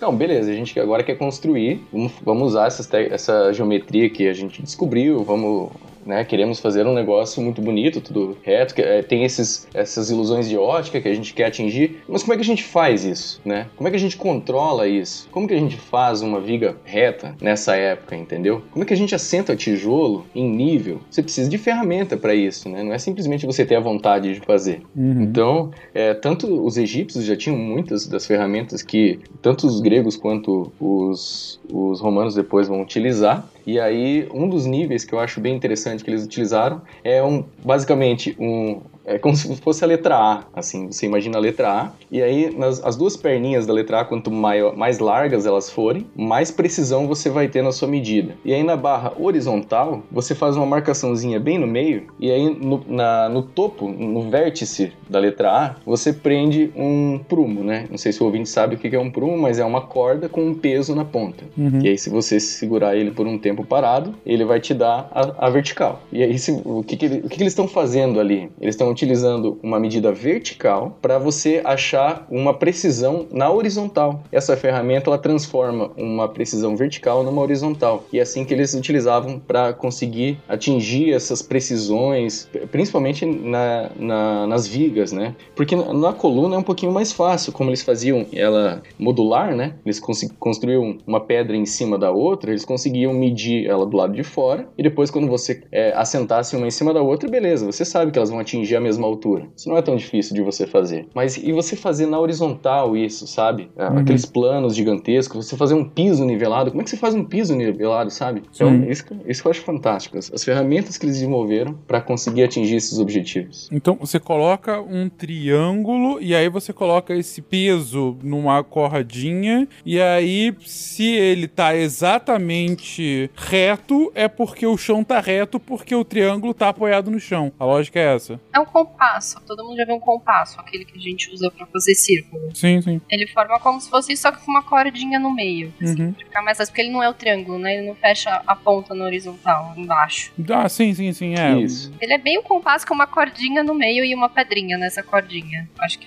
fica mais fácil. E aí, se você consegue ver que a cordinha tá, tá fazendo um ângulo reto, né? Tá, tá, tá bem. e- e tá, tá bem para baixo, tá, tá, tá bem no meio, é porque o piso também, então, tá, não tem nenhuma inclinação. Perfeitamente. Isso. Hum, é, faz todo sentido.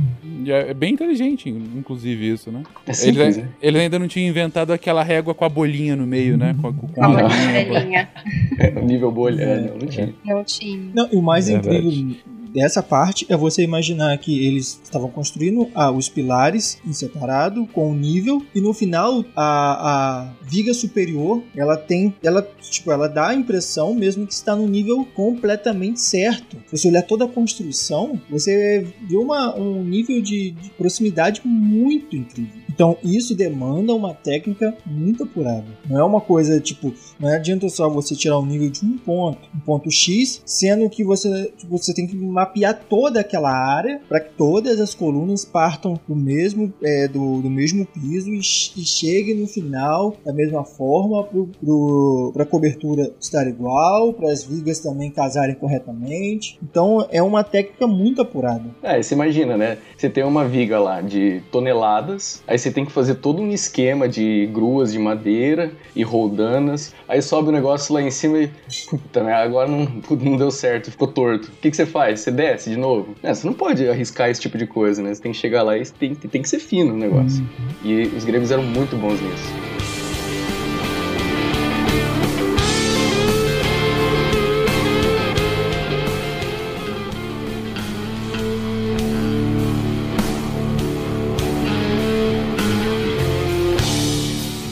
Tem uma coisa que eu quero falar da, da Grécia que depois vai ter conexões com, com Roma também.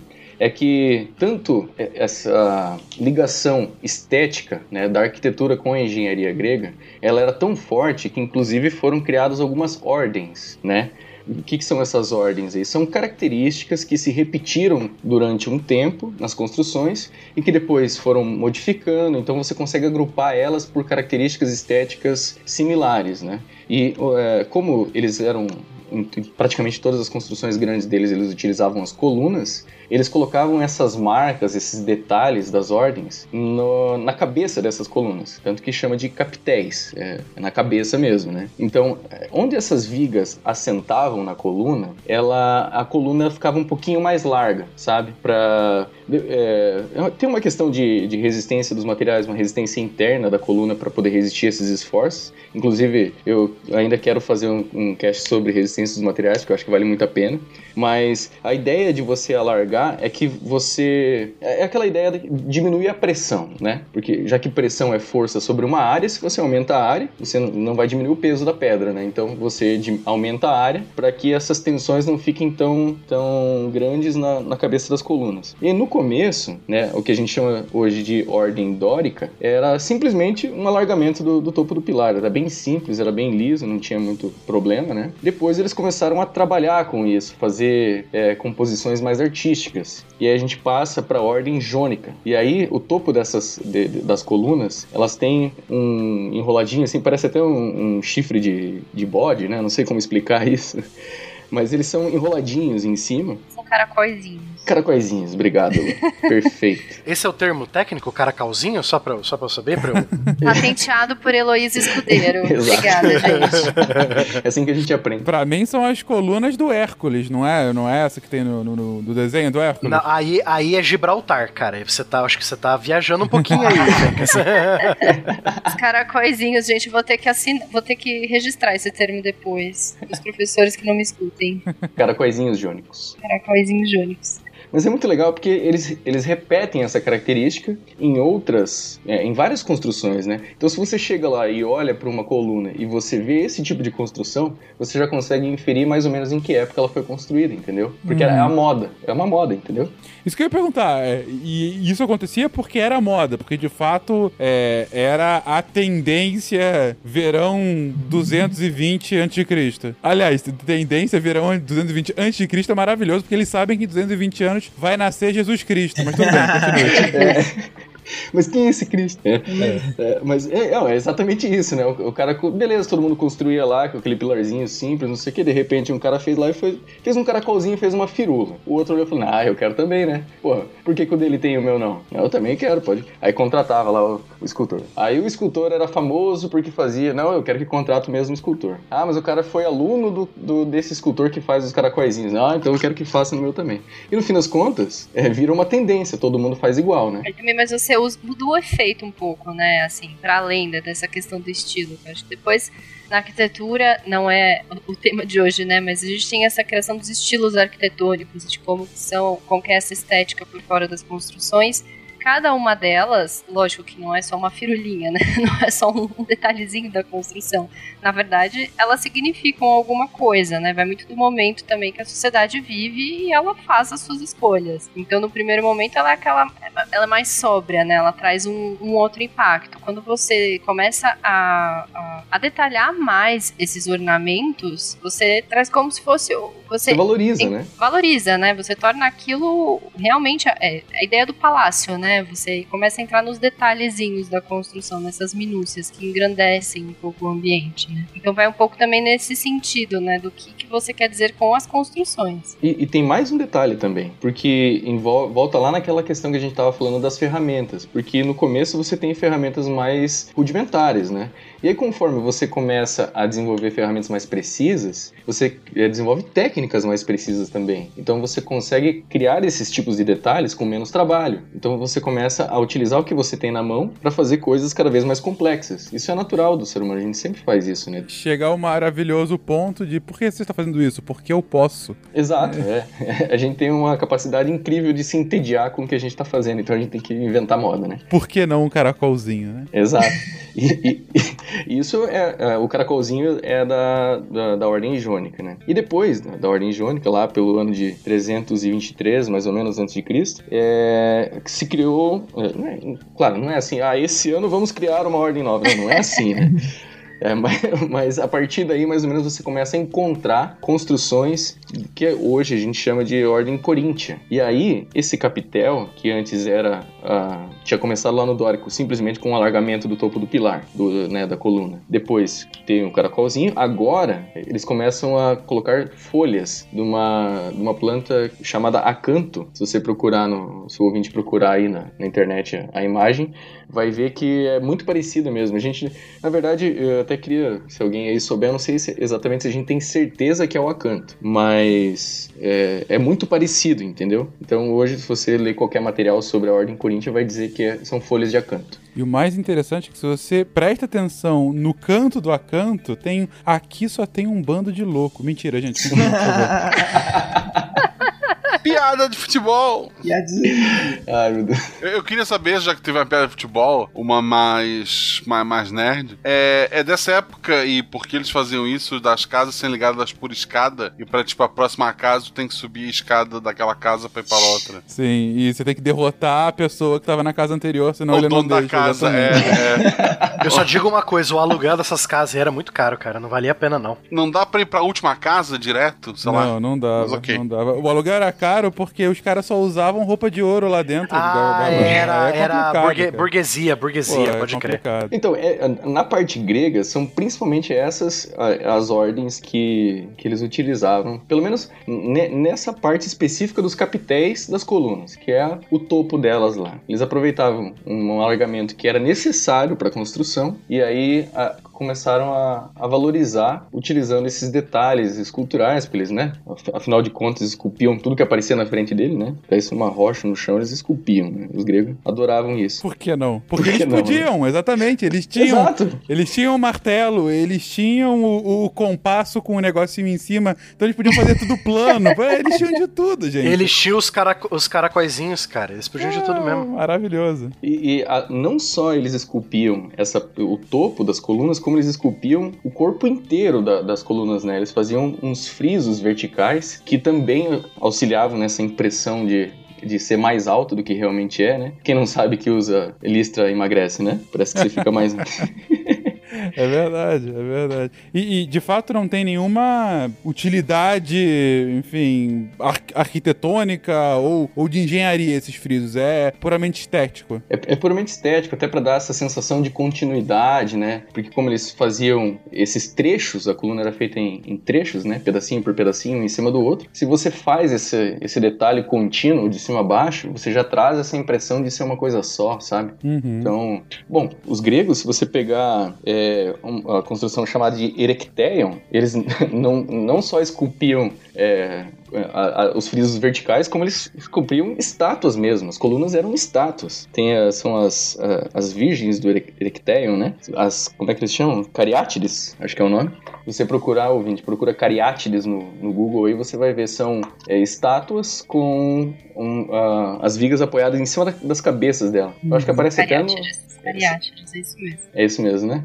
Eu acho que aparece até no, no God of War, essas cariátides. O, o Kratos aí dá uma passeada em volta delas. Eu vou só comentar essa questão das listras é, verticais, que tem um ponto que tudo bem, esse é quase um desabafo da escola de arquitetura, né? A gente tem que desenhar bastante na faculdade, nem todo mundo nasce com aquela habilidade nata, né? No desenho à mão livre. E tem um, uma dica que normalmente quando você faz aula de desenho técnico, alguns professores da época que desenhavam na prancheta, eles dão para você. Quando você desenha uma linha reta, né? Nesse sentido vertical. É, se você tiver o, o, ponto, o primeiro ponto, né? Você coloca a sua caneta no papel e desce com essa caneta até o último ponto. Você faz uma linha na sequência. E esse ponto, o primeiro e o último, tiverem numa posição semelhante à sua primeira linha, você vai ter provavelmente um desenho que vai parecer muito mais reto. E quanto mais linhas você desenhar, por mais que o meio esteja um pouco abaulado dessa linha, não esteja 100% reto. Se o começo e o fim estiverem seguindo o mesmo ponto,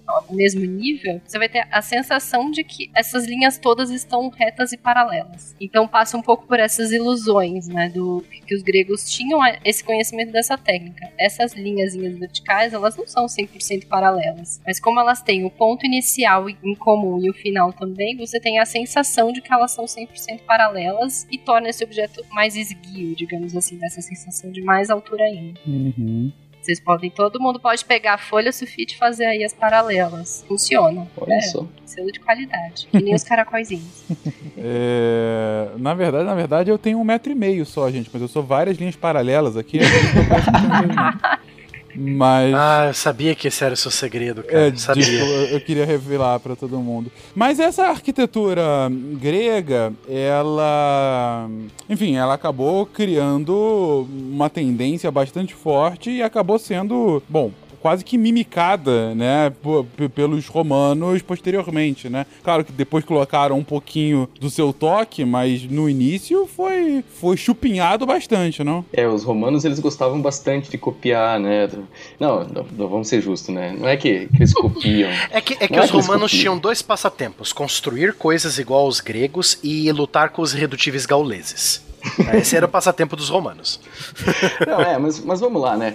Você já conhece esse tipo de construção? Imagina, os romanos conheciam as construções gregas, não só as construções, como muita coisa da cultura grega, né? Então não, não tem por que você reinventar a roda, né? Você constrói do que você já, a partir do que você já conhece. Então, como os romanos eram megalomaníacos também, né? Gostavam de coisas gigantescas, eles é, se apossaram de muitas dessas técnicas que os, que os gregos é, usavam para construir. Mas eu, eu, quis falar sobre as ordens dos gregos porque os romanos eles criaram mais duas, que é a, além das três que eles, eles utilizavam também, né? A, a ordem dórica, a jônica e a coríntia, mas eles criaram a toscana e a compósita. A toscana ela parece com aquela primeira, com a dórica.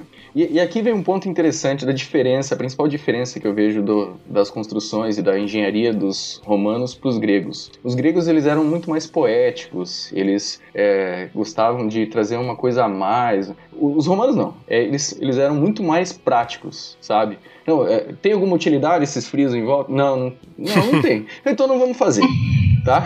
É só para perder tempo, é só para perder trabalho, não, vamos fazer tudo liso. Daí virou. É, é uma questão de orçamento. É. é, também. Pode ser, pode ser também. Uma outra coisa que eu queria adicionar já sobre os romanos, que é. Eu, eu, eu tenho medo que não dê tempo, é que, cara, a gente não pode falar sobre construções no mundo romano sem falar da principal força de trabalho que pôs a República Romana e depois o Império Romano no mapa, que foi a, a força dos legionários, né, cara? Por onde os legionários romanos passavam, os caras construíam de um jeito absurdo, de estradas a fortificações a até cidades inteiras, né? É, por exemplo, a cidade de Londres. Muitas cidades é, rom, é, que têm origem romana é, na, na Grã-Bretanha têm origem romana através de um forte romano da legião romana, né? A própria cidade de Londinium, ela surgiu depois que os, o, os romanos estabeleceram uma castra, né? A castra seria o quartel, né? Que, que aí foi, foi formando uma vila em volta do quartel, né? Então,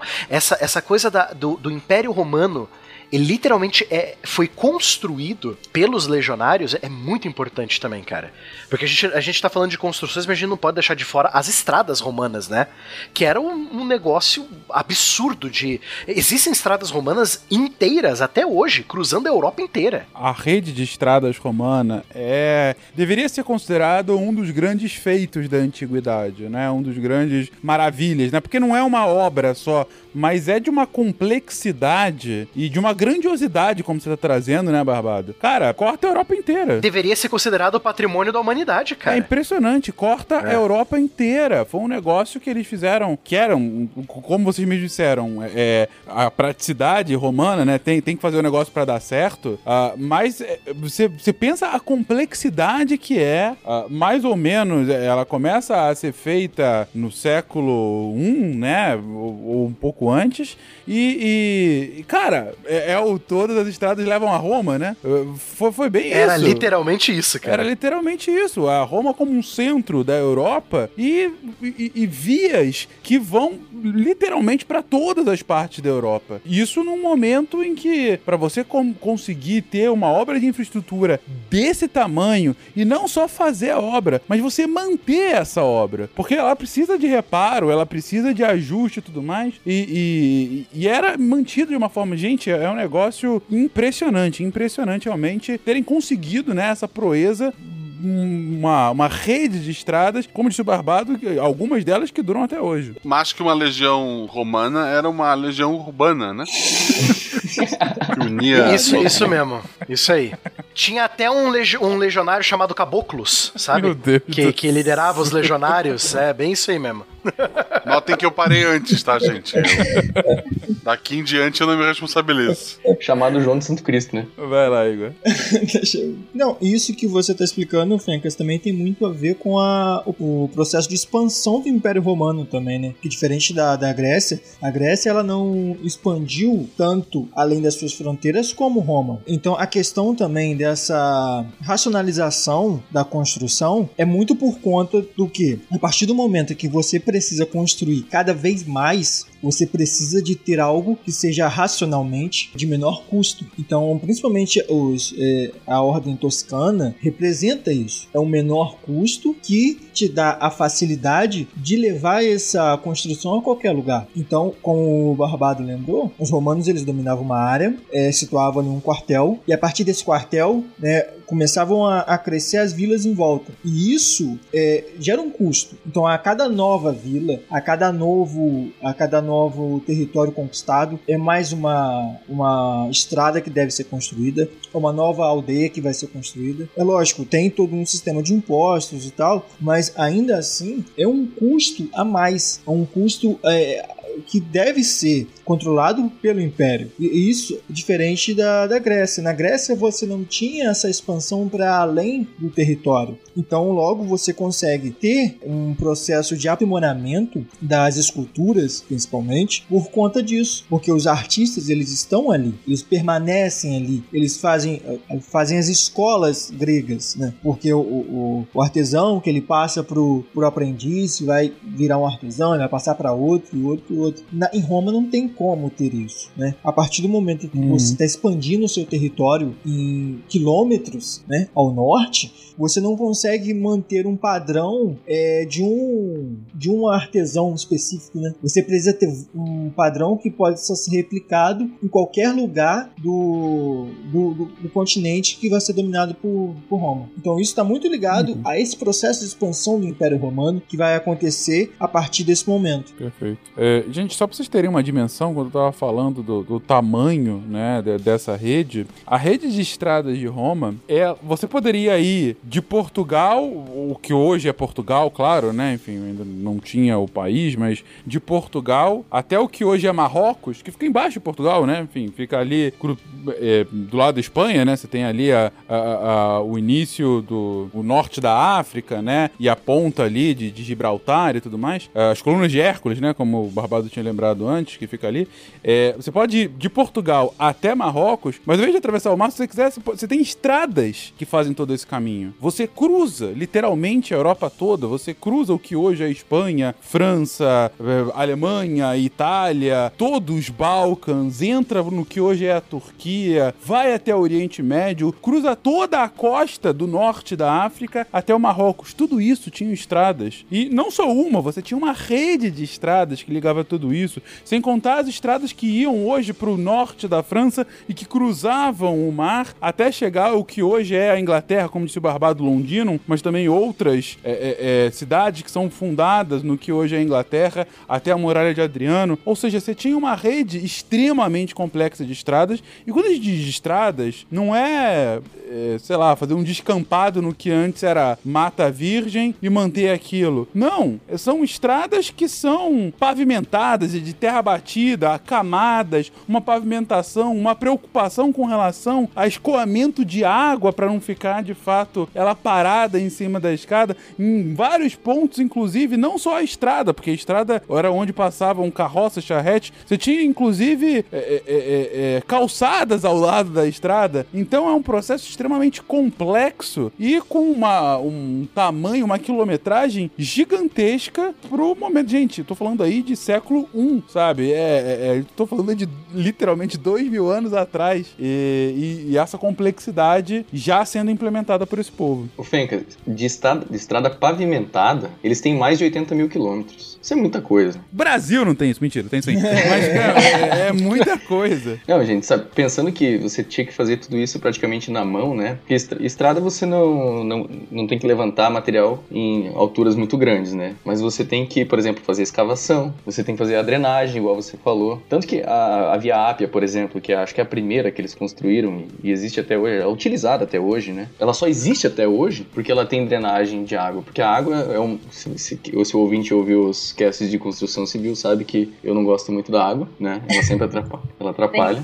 Difícil alguém que trabalha com construção civil adorar a. É, ela, ela estraga tudo. Então, se você não mandar ela pra algum lugar, ela vai te atrapalhar. Pô, os caras fizeram mais de. 80 Na verdade, assim, de estradas, estima-se que eles construíram mais de 400 mil quilômetros. Mas de estrada pavimentada é mais de 80 mil, sabe? Gente, é muita coisa. É muita coisa. Impressionante. Muralha de Adriano, que foi construída por uma legião, a chamada Sexta é, Legião Vitoriosa. Uhum. E que acabou, bom, sendo um dos mais importantes limites do Império Romano, né, Will? Da sua, é, essa construída já durante o Império, né? Bom frisar também. Sim. Que existiram as legiões é, republicanas, né? Na, na época da República Romana e, e o grosso, aí sim, as legiões imperiais. Se pra vocês o dia hoje tá difícil, imagine pra nós dois, que descarregamos 6 mil tijolos no local errado. E eu acho que outra obra de infraestrutura que não dá pra deixar de citar dos romanos, que eu acho inacreditável, né? E aí, voltando à água, como vocês estavam falando, são os aquedutos, né? É, é, é você pensar. Gente, vamos lembrar daquele cast de cidade, de história da cidade que a gente estava falando. Quando a gente pensa num, num povoamento, né, num número reduzido de pessoas e tudo mais, em geral próximo a algum corpo hídrico, algum rio, algum lago, né, coisa assim, você consegue pensar de certa forma, uma estrutura em que todo mundo que está lá possa ter acesso àquela água, né? Então, porque tá todo mundo morando mais ou menos pertinho do rio e tal, dá pra, dá pra gente se organizar aqui. E não só isso, também quando a gente for fazer nossas necessidades, pode fazer um pouco mais distante do rio, ou de alguma forma que não, não afete, né, a qualidade da água que a gente vai consumir depois e tal, e ficar tudo certo, ficar elas por elas. Chega num ponto no crescimento das cidades romanas, e em específico, claro, Roma, Roma, durante o, o, a virada, né, do, do, do, ano zero, né, de, de antes para depois de Cristo, é, Roma tinha cerca de um milhão de pessoas. Um milhão de pessoas, gente. Tem pouca cidade do mundo que tem isso hoje. Eu acho que por, sem brincadeira, se não me engano, por um século, Roma foi a cidade mais, é, com o maior número de habitantes do mundo, se eu não me engano. É, do mundo não, porque, bom, nós temos a China, né, é meio complicado. Não, mas por muito mas, tempo foi uma das, se não a maior. Foi uma, das, é, sim. foi uma das, exatamente. Sim. Então são um milhão de pessoas. E não é só um milhão de pessoas. É um milhão de pessoas que consomem, é um milhão de pessoas que precisam de água, um milhão de pessoas que fazem xixi e cocô. Então, o, o, como que você vai fazer para que esse um milhão de pessoas consigam conviver nesse espaço limitado de terra sem fazer com que elas morram, sem fazer com que elas. Por, por sinal, Fencas, uma cidade de um milhão de pessoas com corpo de bombeiros, o primeiro burocrata que seria chamado de prefeito, né? E um corpo de polícia, né? Pra. É que, na verdade, o corpo de bombeiros e o corpo de polícia romano seriam quase a mesma coisa. Seria para manter a ordem e, bom, apagar os incêndios de uma cidade de um milhão de habitantes, né? Sem Lembrando dúvida. que a maioria das construções era feita de pedra e, e né, até paredes de barro e tal, mas, bom, você ainda tem muita coisa de madeira, né? Sem dúvida. Depois de Nero, eles decidiram parar de usar um pouco madeira. Exato. É. Aí deu ruim. Que horror. Mas, mas enfim, então, é, é, a, as preocupações e necessidades, como o Barbado trouxe, se você tem um, uma polícia ou um corpo de bombeiros, é porque há necessidade de ter uma equipe especializada para cumprir a, a, a, aquela função que vem dessa, desse inchaço populacional que você tem. E um dos principais problemas é justamente como que a gente vai trazer a água e como que a gente vai levar fora o cocô e o xixi, né?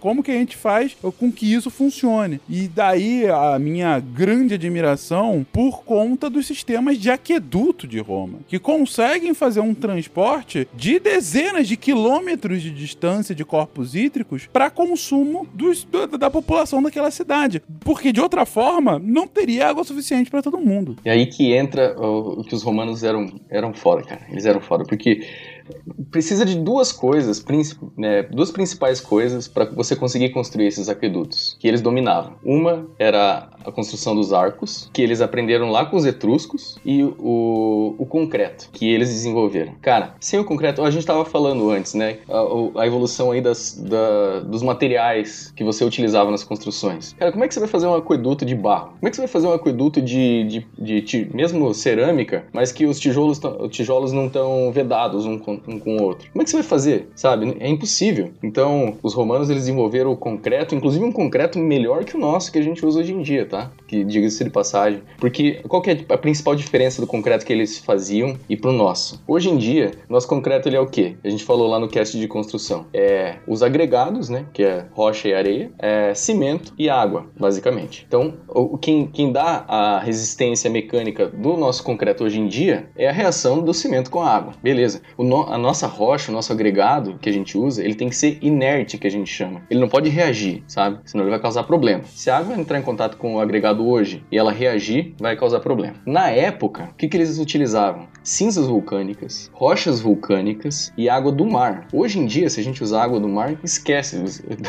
Você não consegue construir, sabe? É, até porque hoje a gente usa o aço, né? Eles não tinham aço para uh, ah, misturar no concreto naquela época. E aí, essas rochas vulcânicas que eles utilizavam, elas não eram inertes. Elas reagiam com a água do mar e aí criavam compostos que, é, inclusive até hoje, tá? O concreto deles está ganhando resistência mecânica.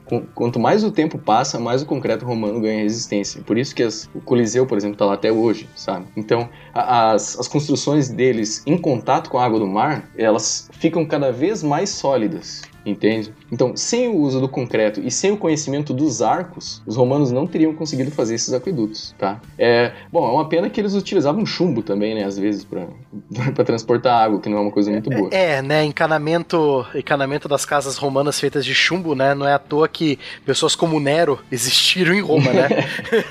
é, eles usavam chumbo para adoçar a água, né, eles eram meio malucos mesmo. Mas ah, e aí que tá, esse conhecimento que eles tinham do arco, eles inclusive resultaram nas abóbodas que eles construíam também na, nas, nas catedrais, mais ou menos, né, dá para dizer assim, nos seus templos religiosos, vamos dizer, tá? Porque qual que é o conceito do arco? Eu não sei se, se vocês me permitirem, eu queria explorar um pouquinho a parte da engenharia do arco, que é muito interessante. Eu, eu não sei se vocês lembram, mas lá no cast de construção, a gente comentou que o concreto, ele, ele responde muito bem, ele trabalha muito bem. A compressão, se você tentar esmagar o concreto, ele resiste muito bem, beleza. Agora, se você tentar esticar o concreto, ele, ele se rompe muito mais fácil, sabe? Ele não resiste muito bem. Por isso que a gente usa o aço hoje em dia, né? Quem aguenta o, o tranco aí da, da tração no nosso concreto armado é o aço, e quem aguenta principalmente a compressão é o concreto. Como eles tinham que trabalhar sempre na compressão, eles precisavam de algum tipo de estrutura que todas as tensões internas, que todas aquela estrutura ela ia ter que resistir só à compressão. Se tiver alguma tração, ele vai dar problema. E aí que entra o arco. É, pensando numa uma, uma forma simples, imagina que você está numa fila de pessoas e tenta passar todos numa fenda estreita, numa porta estreita. Você percebe quando todo mundo entra juntinho assim e se espreme e não consegue passar? Isso Sabe, é aglomeração e não pode, senhor. é, é tudo é, é, é aglomeração pré 2020, tá? Ok. Então você imagina um monte de gente tentando passar numa porta pequena. Não vai funcionar. É mais ou menos assim como o, o arco funciona. Mas acho que uma forma bem interessante de a gente pensar é se você pensar no contrário dele, o que trabalha só na tração. Porque a gente consegue fazer um paralelo entre os arcos romanos e os arcos que a gente usa até hoje, né? E uma corrente. Porque a corrente, ela só trabalha na tração, né? Você não consegue pegar e empurrar nada com uma corrente, certo? Você só consegue puxar coisas com uma corrente. Uhum. E aí, se você pegar e pendurar uma corrente é, pelas duas extremidades, você percebe que ela forma uma barriga, né? Ela forma Sim. um arco, só que de ponta cabeça. E aí, você pensando pensando que a, a, corrente ela só consegue transmitir tração, tá? Ela só consegue se esticar, é aquela forma que a, que a corrente faz ela é naturalmente a forma é, mais eficiente para você conseguir é, transferir esses esforços. Ou seja, para ela conseguir parar no lugar com o seu próprio peso, ela tem que fazer aquele formato de arco, beleza? Inclusive essa curva, a gente tem um nome específico para ela, que é a catenária, sabe? Igual a gente tem a, a parábola, a gente tem uma elipse, é, que é um, é, são formas bem descritas. Essa barriga que uma corrente faz é a que a gente chama de catenária. Então, se você pegar e pensar que essa tensão de tração da, da corrente está resistindo ao peso dela, se você virar ela de ponta cabeça e em vez de usar corrente, usar bloquinhos de, de lá, seja de pedras, seja de tijolos, ela vai só trabalhar na compressão, entende? Uhum. E aí, o que é bem legal também da, da, da corrente é que, o, independente se ela for uma corrente muito pesada ou uma corrente muito leve, se você prender elas na mesma distância com o mesmo comprimento, elas vão fazer o mesmo formato, entende? Uhum. A única coisa que importa importa numa corrente é a relação entre os pesos. Sim, sim. E aí você pode, por exemplo, ir lá numa corrente e pendurar um pezinho nela. Você percebe que ela vai fazer um ponto? Uhum. Ela, ela vai fazer um bico ali onde você pendurou o peso? Uhum. Se você fazer esse bico ao contrário e fazer ele de algum material rígido, ele vai resistir àquele mesmo peso, entendeu? Não, agora você... isso não, não. Tá, vamos lá, vamos de novo. A gente sabe que a corrente, ela só trabalha na tração. Sim. Se, se a gente espelhar ela, é como se ela invertesse os esforços, entendeu? Tudo uhum. que era tração vai virar compressão daqui para frente. Sim. Beleza? E aí, como ela se conforma sozinha para o formato mais eficiente, se você pegar uma corrente e pendura um perezinho em alguma das argolinhas dela, beleza? Uhum. Ele vai fazer um biquinho para baixo. Uhum. Agora, imagina que você consegue é, fixar, passa uma cola, alguma coisa em volta desse, dessa corrente e deixa ela rígida, deixa ela dura, tá. naquele formato daquele pezinho. Uhum. E aí vira ela de ponta cabeça. Ok. Ela virou um arco com o bico para cima, certo? Sim, sim. Essa formação, ela é a melhor formação proporção para resistir ao mesmo peso, só que na compressão, entendeu? Ela é ah, é um... tá, entendi. Da mesma forma que a corrente, quando você pendura um peso nela, ela se, se reconforma para o desenho mais eficiente, quando você espelha ele e faz uma, um arco, aquela, aquele bico também vai ser o mais eficiente para re, resistir aquele mesmo peso. Entendi. Então, vocês é, provavelmente conhecem a Basílica de Sagrada Família lá na Espanha, né? Uhum. O arquiteto lá, o Gaudi, Antônio Gaudi, ele fez um modelo de cordas daquela basílica de ponta cabeça e ele pendurou vários pezinhos em toda ela, que são pesos proporcionais ao, às cargas que ele ia fazer, utilizar na construção original. E aí ele pegou os mesmos desenhos, as mesmas inclinações que as linhas tinham no modelo dele de ponta cabeça e construiu, é, substituindo obviamente as linhas, por barras. Então por isso que ela tem aquela, aquele formato todo estranho. Se você imaginar ele de ponta cabeça, é um monte de corrente com um pezinho pendurado. Hum, olha só, entendi, entendi. E quem acabou implementando isso de forma a, mais ostensiva, primariamente, foram justamente os romanos. Foram os romanos, eles aprenderam com os etruscos e daí começaram a aplicar esses conceitos. Inclusive, um conceito bem interessante também, e se você pensar aqueles arcos romanos, né, o, o, o pezinho do arco, ele é bem fino, né? Você pensa, pô, tem bastante carga em cima, ele dá a impressão que ele te, deveria até ser um pouco maior conseguir resistir aqueles esforços. O que que acontece? Não tem só esforço vertical no arco, tem esforço horizontal também, né? Quando, imagina assim o seguinte: coloca os cotovelos na mesa, junta as mãos e coloca o teu queixo em cima. Uhum. Você percebe que o atrito do teu cotovelo contra a mesa tem uma força horizontal também, certo? Sim, sim. Se, se, ou seja, em outras palavras, se não houvesse, se a mesa fosse totalmente escorregável, se estivesse colocando o meu cotovelo em cima de gelo, eu não conseguiria segurar que meu queixo cairia. Exato porque o, o, gelo até consegue resistir à força vertical, né, do, teu, do peso da tua cabeça, mas esses esforços horizontais, ele escorregaria. Uhum. Agora, o que, que a gente poderia fazer para resolver isso? Vamos sentar um do lado do outro. E aí você, o teu cotovelo encosta no meu cotovelo, o cotovelo da pessoa do lado encosta no cotovelo dela, entende? E aí, uhum. independente da mesa ser lisa ou não, se a gente tiver várias pessoas um do ladinho da outra, uma segura o cotovelo da outra, certo? Sim. Então é esse conceito que eles utilizam naqueles aquedutos. O peso que um arco está resistindo ajuda a segurar o arco do lado. Entendi. E aí nas pontas ele descarrega na montanha. Beleza, aí vai embora. E a montanha aguenta, faz muito sentido. Faz muito sentido. Alô, galera do ônibus, tá aí juntando o cotovelo. Lembra da, da distanciamento, Exatamente. Pô, até analogia hoje em dia não dá mais pra fazer. É só experimento mental, né?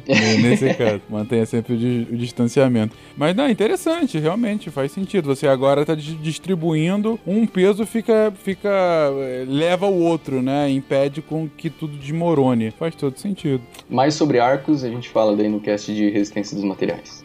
Olha só, já querendo cavar novos temas. Essa é a galera, ela perdeu totalmente qualquer tipo de vergonha na cara para cavar novos temas. No auge do Império Romano, ali pelo século 2, 3, depois de Cristo, é, nós tínhamos aproximadamente 4 milhões de quilômetros quadrados de território, né? O que hoje em dia corresponderiam a mais de 40 países, se for buscar ali toda a Europa, parte da Ásia, norte da África. É, você tem uma população mundial estimada nesse, nessa mesma época em 200 milhões de pessoas. Então, um de cada quatro pessoas do mundo viveria dentro de uma área, é, dentro dos limites do Império Romano, né? E Roma, nessa época, era abastecida por 11 aquedutos que formavam aproximadamente 800 quilômetros de cursos d'água. Impressionante. Um absurdo. Tu, tudo quando você fala de, de, de, Império Romano é nessas escalas mastodônticas, né? É um negócio gigantesco, cara. O problema é que a expectativa de vida era baixa, né? É, bom, enfim, ainda mais se você consome água misturada com. com. que é? Com chumbo. Com chumbo, né? Realmente aí não, não ajuda muito. É, e não é à toa que ele caiu por causa do próprio peso também, né? É, é, acaba sendo um problema recorrente de impérios que crescem demais, né? Então vamos aproveitar que a gente tá falando dos arcos, que a gente gente pensa, às vezes, acho que a, a imagem que a gente tem desse arco normalmente é para uma passagem ou nessa questão dos aquedutos, que é a própria escura e tudo mais, mas a gente pode fazer outras construções também partindo do mesmo princípio do arco, né? E os romanos eles avançaram nesse sentido. Então a gente trabalha, eles trabalham com um arco de outras maneiras, gerando abóbodas, que eu não sei se todo mundo tem em mente o que é, como se fosse um túnel, né? Você pega essa, seria esse arco e você avança ele, como se fosse empurrando. Uhum. Você forma esse túnel em formato de arco. Então a gente tem uma abóboda, a gente chama esse tipo de forma de uma abóboda de berço. E a gente tem, quando você tem quatro pilares, né? Vamos imaginar quatro colunas, e a gente liga essas colunas formando uma pontinha por cima. Parece aqueles gazebos, né? Que você tem. É, é um negócio. São, são quatro. Gente, são, são quatro colunas e elas têm tipo uma capinha por cima. É como se fosse de fato um elmo, né? Mas um elmo bem. numa cabeça de uma girafa, né? Um negócio bem alto assim. E, e em cima você tá tá, fazendo de fato uma, um, um domo em cima, que, é, juntando esses quatro pilares, né?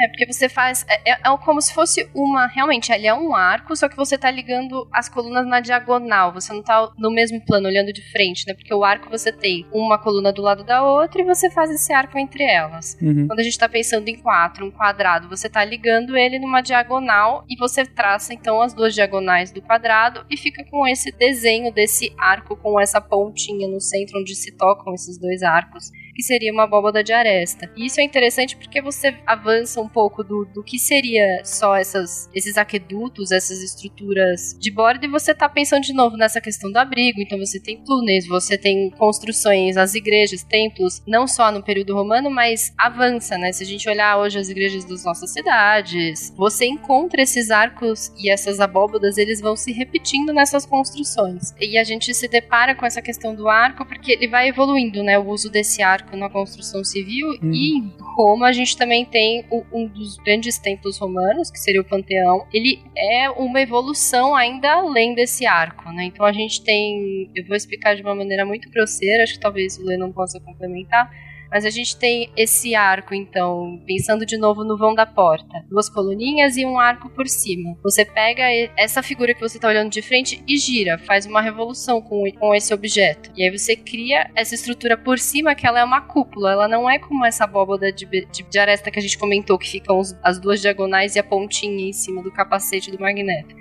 A gente está agora trabalhando com uma cobertura que é, na verdade, meia esfera. E que a do Panteão tem 43 metros de diâmetro. É impressionante. Isso é muito louco, porque você começa a vencer vãos cada vez maiores. A partir Sim. do momento que você cria essas estruturas e elas, você cria esses travamentos, esses esforços da estrutura, como o Lennon explicou, eles trabalham em conjunto, você vai ampliando cada vez mais esses espaços livres, né? Uhum. Que além de, lógico, criar espaços mais livres para as pessoas, também passa por questões de orçamento você precisa de menos materiais, você consegue desenvolver melhor esses espaços internos e dar outros usos para eles. E não contentes, eles fizeram um furo no meio, né, da, do domo do. É, do... não contente. Lá em cima você vê como se fosse uma janelinha, né? É um negócio impressionante, porque é o ponto mais. Se alguém sentar ali em cima, né? Foi tudo, é foi por... tudo abaixo. Mais uma vez, Leno, é, é, porque a gente podia e aí a gente fez. É Exato. basicamente isso. Exatamente. Vamos Sim. tentar aqui essa técnica construtiva. Mas, mas é, toda essa inspiração romana que vai ser é, absolutamente crucial para entender posteriormente a arquitetura medieval e que vai sobreviver até hoje com diversos tipos de construção aqui e todo o, o, essa, essa progressão das técnicas construtivas fica para um próximo episódio em que a gente destrincha essa, essa esse contínuo da, da, dos sistemas construtivos ao longo das eras. Palavras finais, gente? Olha, eu só queria dizer que faltou muita coisa, muita coisa mesmo para dizer, principalmente sobre as construções aqui da América, tá? Porque não, não fica, a gente falou principalmente da Europa e da África ali, né, dessa região, mas uh, se a gente uh, cabe até um cast assim falar só sobre as construções aqui da, das Américas porque não, não fica em nada atrás deles. Na verdade tem muita coisa que eles não souberam fazer e que aqui a gente fazia já sabe? Eu eu incluo uma fala é, junto com a do Lennon que nós falamos muito das estradas romanas mas as estradas incas não ficam atrás, não. Eu queria dizer que muita gente fala que é o podcast que constrói ponte. Acho que a gente descobriu qual é esse podcast, né? Meu Deus. Tá vendo aquele colégio, moço? Eu também trabalhei lá. Lá eu quase me arrebento fiz a massa, pus cimento, ajudei a rebocar. Minha filha inocente, vem pra mim toda contente, pai, vou me matricular. Mas me diz um cidadão, criança de pé no chão, aqui não pode estudar. Quem leu os textos da semana põe o dedo aqui que já vai fechar. Eu li. Que maravilha, Nini. E aí, o que, que você achou dessa semana? Tá muito bom. Segunda-feira teve texto do Júlio Marsola. É o cara que, que fala de dinossauro, né?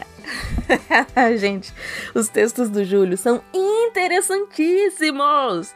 Esse ele vai falar o que veio primeiro, o ovo ou o dinossauro?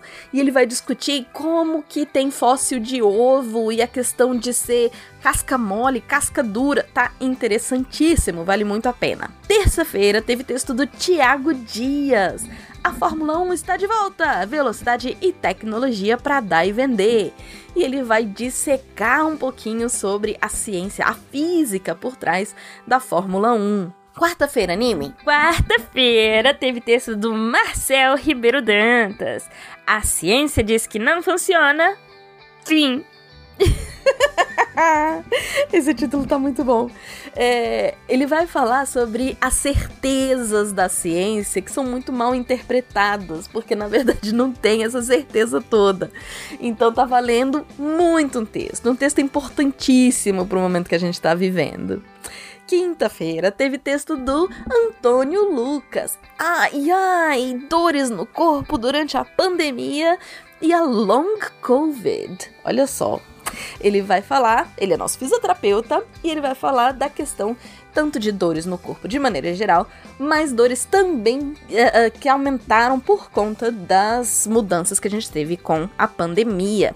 E que existe hoje algo que se fala de co long COVID, que é sobre as consequências, não é mesmo, no corpo da Covid. Consequências da Covid no corpo. é, né? Porque não dá pra ser consequências no corpo da Covid, que a Covid não tem corpo. para de. Para, para. Vamos continuar, que tá, já passamos do nosso tempo. O que, que teve sexta? Sexta teve texto da Bruna Dir. Colaboração e uso de tics durante a Covid-19. É isso, gente. A Bruna, mais uma vez incrível, traz um texto que vai relacionar tecnologia e a Covid-19. Todos esses textos você encontra em www.deviante.com.br. E se você também tem interesse em ser um redator deviante, é só mandar e-mail para contato@saicast.com.br. Aqui é a Debbie Cabral, guardiã do portal, apagando a luz da Torre Deviante. E o Nime? Este programa foi produzido por Mentes Deviantes. deviante.com.br. Este programa foi editado por Tapcast. Edições e produções de podcast.